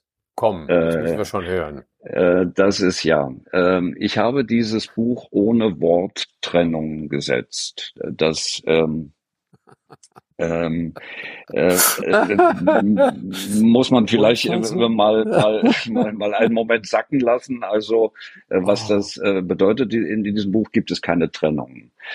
Und ähm, das, ja, ich, ich hatte, glaube ich, 250 Seiten. Da habe ich es nochmal gelesen, Korrektur gelesen, habe festgestellt, ich hatte, glaube ich, 49 Trennungen nur auf 250 Seiten. Das ist eh schon ja. äh, sehr, sehr wenig gewesen, wie, wie Erik genau weiß. Und äh, und dann dachte ich, ach, kann jetzt auch weg. Und, Aber äh, es ist, es ist, Entschuldigung, es ist nach wie vor Blocksatz, ja, also nicht irgendwie. Es ist äh, Blocksatz und ein, ein, ein so ebenmäßig gesetzter Blocksatz, wie ich ihn noch nie gemacht habe. Ich weiß nicht, ob du sowas schon gesehen hast, aber äh, es ist absolut, absolut e ebenmäßig. So viel Zeit und, hat keiner. Ja, und äh, ich habe das einfach dadurch ähm, äh, äh erzeugt, dass ich äh, quasi mich auf jede einzelne Zeile konzentriert habe und immer äh, ähm, mich gezwungen habe, die beste sprachliche Lösung dafür zu finden, obwohl äh, ich, während ich das gesetzt habe, ja schon beim Schreiben, äh, wusste, ich werde diese Zeile, diesen Absatz, werde das alles noch endlos oft äh, ändern und korrigieren. Ähm, trotzdem habe ich es jedes Mal für mich perfekt gemacht, äh, und, und das hat dazu geführt, dass ich eben immer tiefer in meinen eigenen Text eingedrungen bin, ein immer tieferes Verständnis für meinen Text gewonnen habe. Ähm, das ist ein, ein dialektischer Vorgang. Und oh. äh, ich habe für mich selbst beschlossen, dass ich das ab jetzt immer so mache. Sehr gut. Also darf ich eine kleine Geschichte dazu zum Besten geben, Andreas, von unserem gemeinsamen Buch? Ja, bitte. Ähm, also Trennungen sind im Deutschen kaum zu vermeiden. Wir haben lange Wörter und die Zeilen hören eben im klassischen Buchsatz immer an der gleichen Stelle auf. Und wir haben dann schon bei uns dann sehr rummanipuliert und dann mal was verschoben und vielleicht einen Absatz reingemacht, aber ich weiß, kann mich an eine Sache erinnern, ich weiß nicht, ob ich sie richtig wiedergebe. Wir hatten irgendwo eine Zeile, die sah einfach scheiße aus. Das, ich glaube, da, da stand die Zahl sieben drin. Sieben Uhr oder sieben Leute oder irgend sowas und es passte nicht rein. Und hätten wir sieben kann man nicht trennen und das andere Wort, was wir hätten trennen können, dann wäre ein neuer Absatz entstanden und dann laufen manchmal ja 20 Seiten hinten ganz falsch wegen eines blöden Wortes. Und dann hast du nachgeguckt, äh, das glaube ich, das war irgendeine die Motorradverfolgungsfahrt äh, durch eine marokkanische Stadt. Und dann hast du geguckt, sieben, also glaube ich, ging um sieben Uhr und ach, nach Sonnenstand und Verkehr und da schreiben wir vier rein und vier hat gepasst, diese zwei scheiß Buchstaben. Und dann war das ganze Buch in Ordnung. Also das ganze Kapitel war gut, die Seite war gut, weil der Autor kann eben, ich hätte ja nicht, das nicht machen können. Stell dir mal vor, dann kommt einer und sagt, ja, aber um vier Uhr ist in, in, in Marrakesch totaler Stau, da hätte er nie durchgekommen mit seinem Motorrad. Das kann der Autor machen, wenn der Autor so besessen ist wie Andreas und wenn Setzer und Autor im gleichen Zimmer sitzen nebeneinander und inzwischen habe ich ja mich Gott sei Dank überflüssig gemacht, weil er kann es jetzt selber. Aber es ist natürlich der, der Glücksfall, wenn Inhalt und Form so konkurrent sind. Und das können sie nach meinem Dafürhalten auch nur, wenn jemand, ein Autor wie Andreas auch gleichzeitig Gestalter ist. Das ist ein absoluter Glücksfall. Ja, du hast, äh, ähm, das stimmt, äh, äh, dass, dass wir das gemacht haben, als wir das gemeinsam setzten, ähm, immer wieder auch Text angepasst immer wieder, haben. Ja, ja. Ähm, äh, das ist natürlich etwas, was vollkommen unmöglich ist, wenn du als, als Setzer Typograf äh, den Auftrag bekommst, ein Buch ja, zu setzen. Ähm, äh, du kannst ja nicht in den in den Text nee. äh, äh, des Autors eingreifen, äh, die Semantik äh, verändern. Ähm, äh, in dem Moment, in dem man in dem man das selber macht, geht das natürlich ja. äh, und äh, da hat man ganz andere Möglichkeiten, ist klar. Trotz allem frage ich mich, ob, ob außer der noch jemand sowas macht. Ich kenne genügend Autoren, die ihre Bücher selber setzen, aber die schmeißen in irgendein Programm rein und dann ist das eben fertig. Aber ähm, das mit rausgestellten äh, Satz, Interpunktionen und, und äh, gerade im linken und rechten Rand, das ist schon eine, eine hochqualifizierte Arbeit, selbst für einen Setzer und für einen Autoren. Also ich kenne niemand, und äh, ich bin sehr froh, dass ich äh, mit meinem ein wenig beitragen konnte, in diesen Keim in dir zu pflanzen. Diese Verrückte. Ich find's unfassbar. Ja, ein wenig ist leicht untertrieben äh, natürlich. Also, äh, aber äh, ja, ich, ich wüsste auch nicht, wer wer äh, das nochmal. Äh, die meisten Autoren haben ja gar kein äh, Verständnis äh, dafür. Sagen wir mal, ich ich äh, ich kann ja äh, ähm, wirklich äh, mich nur verstanden fühlen, wahrscheinlich von von einem Typomanen wie dir. Äh, ähm, ich kann auch mit, mit äh, bei Surkamp mit, mit Alexandra Stender oder Christina Kinas, die in der Herstellung äh, meine Ansprechpartner sind, äh, mit denen kann ich auch fachsimpeln endlos. finde das äh, ganz wunderbar, weil ansonsten haben Autoren ja ähm, dafür in der Regel kein Verständnis. Es ist ja so, dass äh, ich erinnere mich, äh, äh dass ich mal äh, einen Kollegen, dessen Namen ich nicht nennen möchte. Er war auch schon mal im Podcast von Christian, vielleicht auch deswegen mal gesagt habe, dass ich meine Druckerei besucht habe, äh, mir den ganzen Produktionsprozess äh, äh habe zeigen lassen, äh, während mein Buch dort gedruckt ist gedruckt worden ist und äh, er schaute mich vollkommen fassungslos an und, und sagte, warum?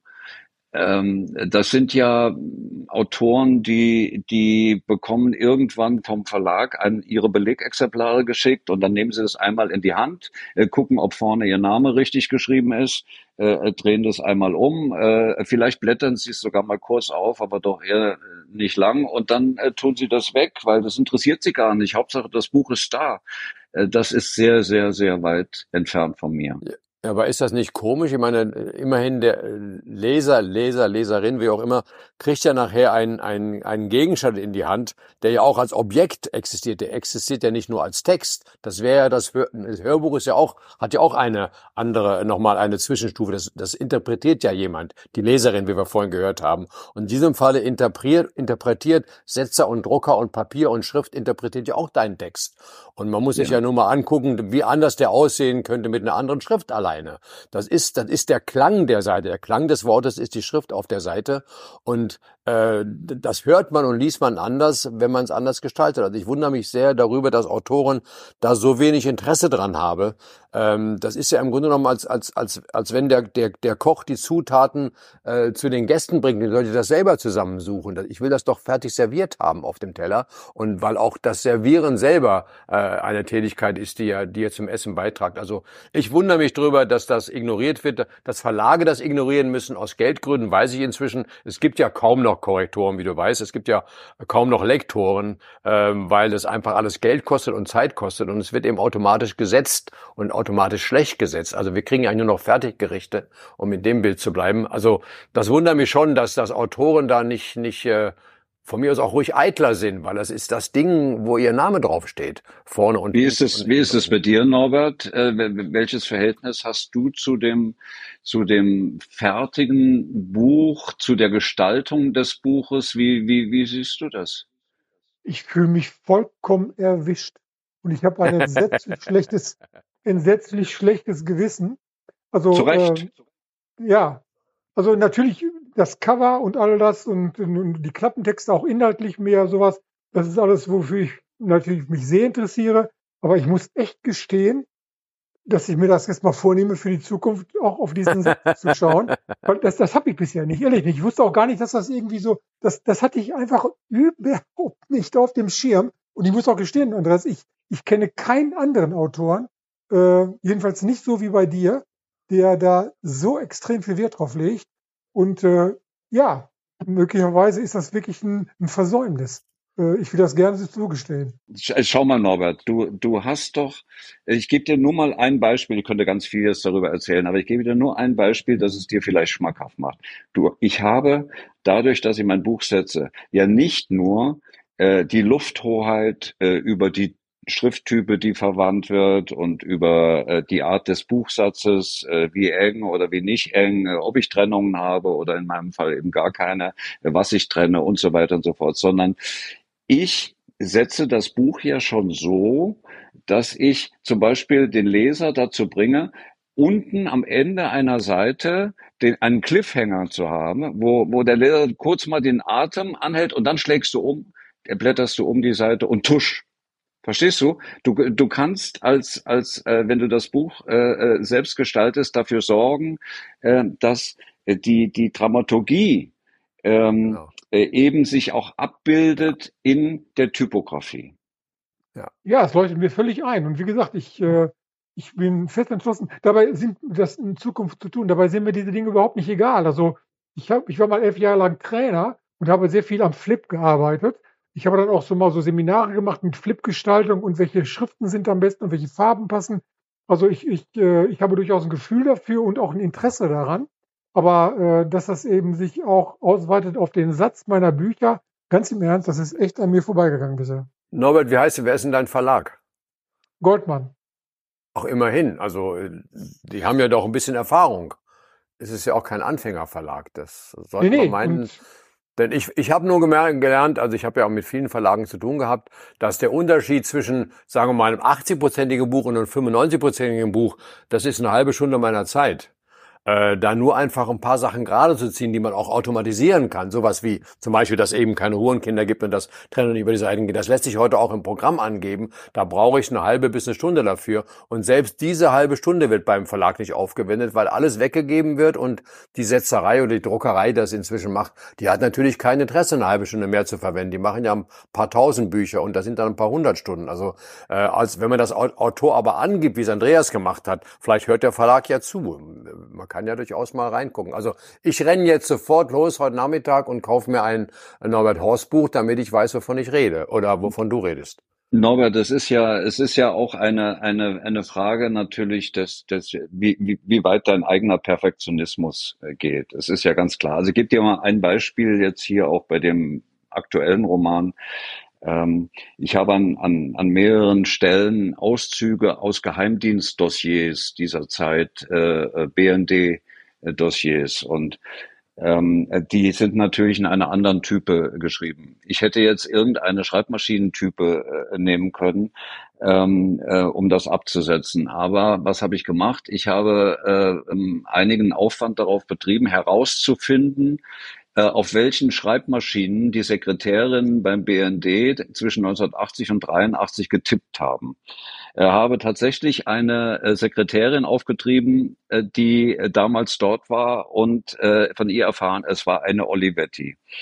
Äh, daraufhin, äh, nein, Entschuldigung, IBM, es war eine IBM-Kugelkopf. Ja, ja, genau. IBM-Kugelkopf. Daraufhin habe ich Erik angerufen, habe gesagt, ich brauche eine IBM-Kugelkopf-Type und Erik sagt die Letter Gothic. Dann hat Erik mir die Schrift geschickt. Ich habe äh, die Schrift dann verwandt. Ich musste die Schrift dann nochmal verändern, äh, äh, weil sie in einigen äh, Aspekten nicht, nicht mir nicht gefallen hat, aber ich habe das gemacht. Natürlich wird kein einziger Leser am Ende äh, äh, zu seiner Frau oder zu ihrem Mann sagen, ähm, äh, stell dir mal vor, der Flüger hat eine Original Kugelkopftype von IBM aus der Zeit verwandt. Das merkt ja keiner, aber ich merke es. Ich weiß genau. es. Und, und, und für mich ist es ein Vergnügen zu wissen, dass das, selbst das fachlich korrekt ist. Ja, ich kann das total verstehen. Und äh, natürlich bietet das Chancen. Ich denke gerade daran, du, du hast ja meine ersten vier Romane gelesen. Ich habe gesagt, das war ja quasi aus der Wahrnehmung eines Menschen entsteht ein Roman. Und der hat, der hat ja auch ganz viele Akten gelesen, ganz viele Vernehmungen gelesen. Und das ist natürlich etwas, was man dann typografisch äh, vollkommen unterstreichen und, und, und verändern und anders darstellen kann. Und wie gesagt, ja. ich bin wirklich angefixt. Solltest mit, du dich sehr gerne. Solltest du dich irgendwann dazu entschließen, deine Bücher selber setzen zu wollen, äh, komm für zwei Tage nach Berlin. Ich verspreche dir die Hand, ich gebe dir einen zweitägigen kostenlosen Flügerkursus in, in Buchsatz InDesign. Ich mache mit. Also, das ja. nehme ich gern an. Das nehme ich gern an. Ganz, ich muss jetzt bis, Februar, bis Februar schreiben und bis Februar muss ich schreiben und ich melde mich bei dir an, Andreas. Wenn, wenn, wenn, wenn Erik äh, äh, dabei ist, das fände ich ganz wunderbar. Äh, dann, wäre ich, äh, dann wäre ich relativ still, weil da sitzt dann neben dir äh, der Schüler und der Meister. Äh, da, äh, da, aber sehr gerne. Okay, ich behalte es auf dem Schirm. Bitte. Also das tut mir jetzt leid, dass ihr da als Zuhörer und Zuhörerinnen ausgeschlossen seid. Aber ihr seid nicht ausgeschlossen, bei der Geschichte, die uns Andreas jetzt noch zum guten Abschluss serviert, hat auch was mit Recherche zu tun, mit Gestank und mit Pullach. Ah ja, ähm, ähm, okay. Ich äh, mir ist ähm, als als erstem deutschen Schriftsteller der Besuch des BND-Geländes in Pullach gestattet worden. Ähm, äh, ja, äh, ziemlich genau vor einem Jahr. Äh, ich darf mir was drauf einbilden äh, äh, tue ich auch. Autoren sollen ja, äh, möglicherweise wird Norbert das bestätigen, gerüchteweise nicht ganz uneitel sein. Ähm, ich ähm, durfte das Gelände einen Tag lang besichtigen. Es war äh, very, very spooky. Also es ist ja eine frühere NS-Siedlung gewesen, die die Bormann dort hat bauen lassen für die Nazi-Elite. Äh, Hitler hat sich dort auf das Münchner Abkommen vorbereitet. Und ähm, äh, die, ich habe im, im äh, Amtszimmer der, der BND-Präsidenten äh, gestanden, bis heute, denn wenn, wenn der BND-Präsident in Pullach ist, hat er dort ja auch einen Dienstsitz. Ähm, und es ist das frühere Schlafzimmer von Martin Bormann. ähm, äh, im, im, Im Roman äh, sagt Nina, als sie das erste Mal dort ist, äh, ich hatte es mir brauner vorgestellt. Ähm, ich äh, war in dem Atombunker, äh, den sie dort haben. Man, man hat gedacht, äh, wenn die Sowjets einen, einen nuklearen Enthauptungsschlag machen, dann ist Pullach ein Primärziel. Da, da waren so äh, Jodtabletten noch in Originalverpackung von aus den 70er Jahren. Äh, rote Schalensitze, wo man sich anschnallen musste, und oben so eine Art Halskrause, so wie in der Achterbahn. Und äh, der Mensch, der mich da durchgeführt hat vom BND, sagte, ohne mit der Wimper zu zucken und ohne einen Mundwinkel zu heben, äh, so eine Atomexplosion schüttelt einen ganz schön durch. Ähm, und ähm, äh, es, äh, draußen auf dem Gelände sind, sind überall so Betonpilze, das sind Ein-Mann-Bunker mit einer kleinen Einstiegsluke für diejenigen gedacht, die es bei einem äh, Atomschlag nicht rechtzeitig in den Atombunker geschafft hätten. Die wären dann nochmal eben in den Ein-Mann-Bunker gesprungen. ähm, äh, also wie Sterben geht, hat da für mich eine vollkommen neue Bedeutung äh, bekommen, muss ich sagen. Und äh, Im Übrigen äh, ist auch sehr, äh, ähm, sehr spannend äh, oder vielleicht auch beruhigend. Ich stand plötzlich vor einem großen Schild, wie so ein Verkehrsschild, knallgrün. Und auf dem Schild stand äh, Gefahrenstufe gelb. Äh, ich sagte zu, zu äh, den Menschen, die mich da rumgeführt haben, äh, gelb, das, das hört sich nicht gut an. Äh, äh, einer von denen wurde ganz hektisch, sagt, nein, nein, gelb ist nicht gut, gelb ist nicht gut, sagt er und fing an zu telefonieren äh, über Handy, kam wieder zurück und sagte, nein, äh, Entwarnung, äh, der Hausmeister hat vergessen, das Schild zu wechseln. Äh, dann habe ich gesagt, ja, wie äh, heißt das? Wir hatten Gefahrenstufe Gelb vor kurzem. Und er sagte, ja, ja, äh, sieht so aus, sieht so aus. Ich sage, was bedeutet das? Ich sagte, das wollen Sie nicht wissen. also ja, so, so viel zu Pullach. Schöneren Abschluss gibt's doch fast nicht. Nach über zwei Stunden, wir haben sie gerissen. Ich darf mich ganz, ganz herzlich bei euch dreien bedanken.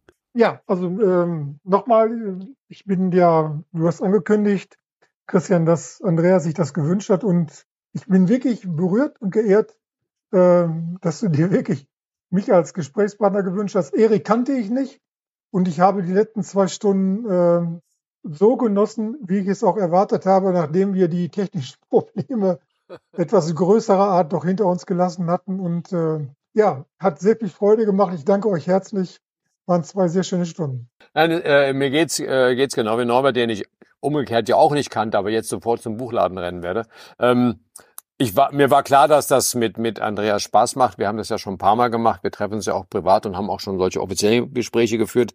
Ähm, ich finde es jedes Mal wahnsinnig lehrreich für mich als Gestalter, wenn ich mit Autorinnen ins Gespräch komme. Ist doch völlig klar. Was bewegt die? Was kann ich helfen? Wie kann ich das machen? Warum schreiben die überhaupt? Warum schreiben wir überhaupt alle? Ich schreibe ja auch, auch wenn es bisher nur Fachbücher sind. Ähm, und wenn dann noch dazu ein kompetenter Gesprächsleiter kommt wie du, macht es besonders Spaß. Die Reihe ist großartig übrigens. Ich habe natürlich reingehört vorher. Ich fand es auch eher amüsant, dass wir vorher fast eine Dreiviertelstunde lang mit den technischen Problemen gekämpft haben, die es immer wieder gibt, obwohl es theoretisch so einfach sein würde. Ähm, das fand ich aber eher amüsant, weil ich hatte mich ja darauf eingestellt, dass der halbe Tag ähm, damit zugebracht wird. Und so war es auch. Also großer Spaß und gerne wieder. Und äh, ich hoffe, dass alle Leser das, äh, Leser sage ich schon, siehste, die Krankheit, dass alle Hörer das genauso finden. Ich bin kein großer Podcast-Hörer, aber ich merke immer mehr, dass ich das mir da einiges entgeht, wenn man solche interessanten Gespräche nicht verfolgt. Also danke. Ja, äh, ich fühle mich äh, sehr bestätigt äh, darin, äh, äh ausgerechnet euch beiden mir zu wünschen. Äh, das äh, fand ich ganz wunderbar. Äh, das, das hat mir das hat mir großen Spaß gemacht. Ähm, äh, äh, auch weil, weil ähm, sagen wir mal, dadurch, äh, dass Erik äh, ähm, äh, äh, jetzt nicht als Autor hier war, dann nochmal auch so ein, so ein ganz neuer und, und anderer Blick hineinkam.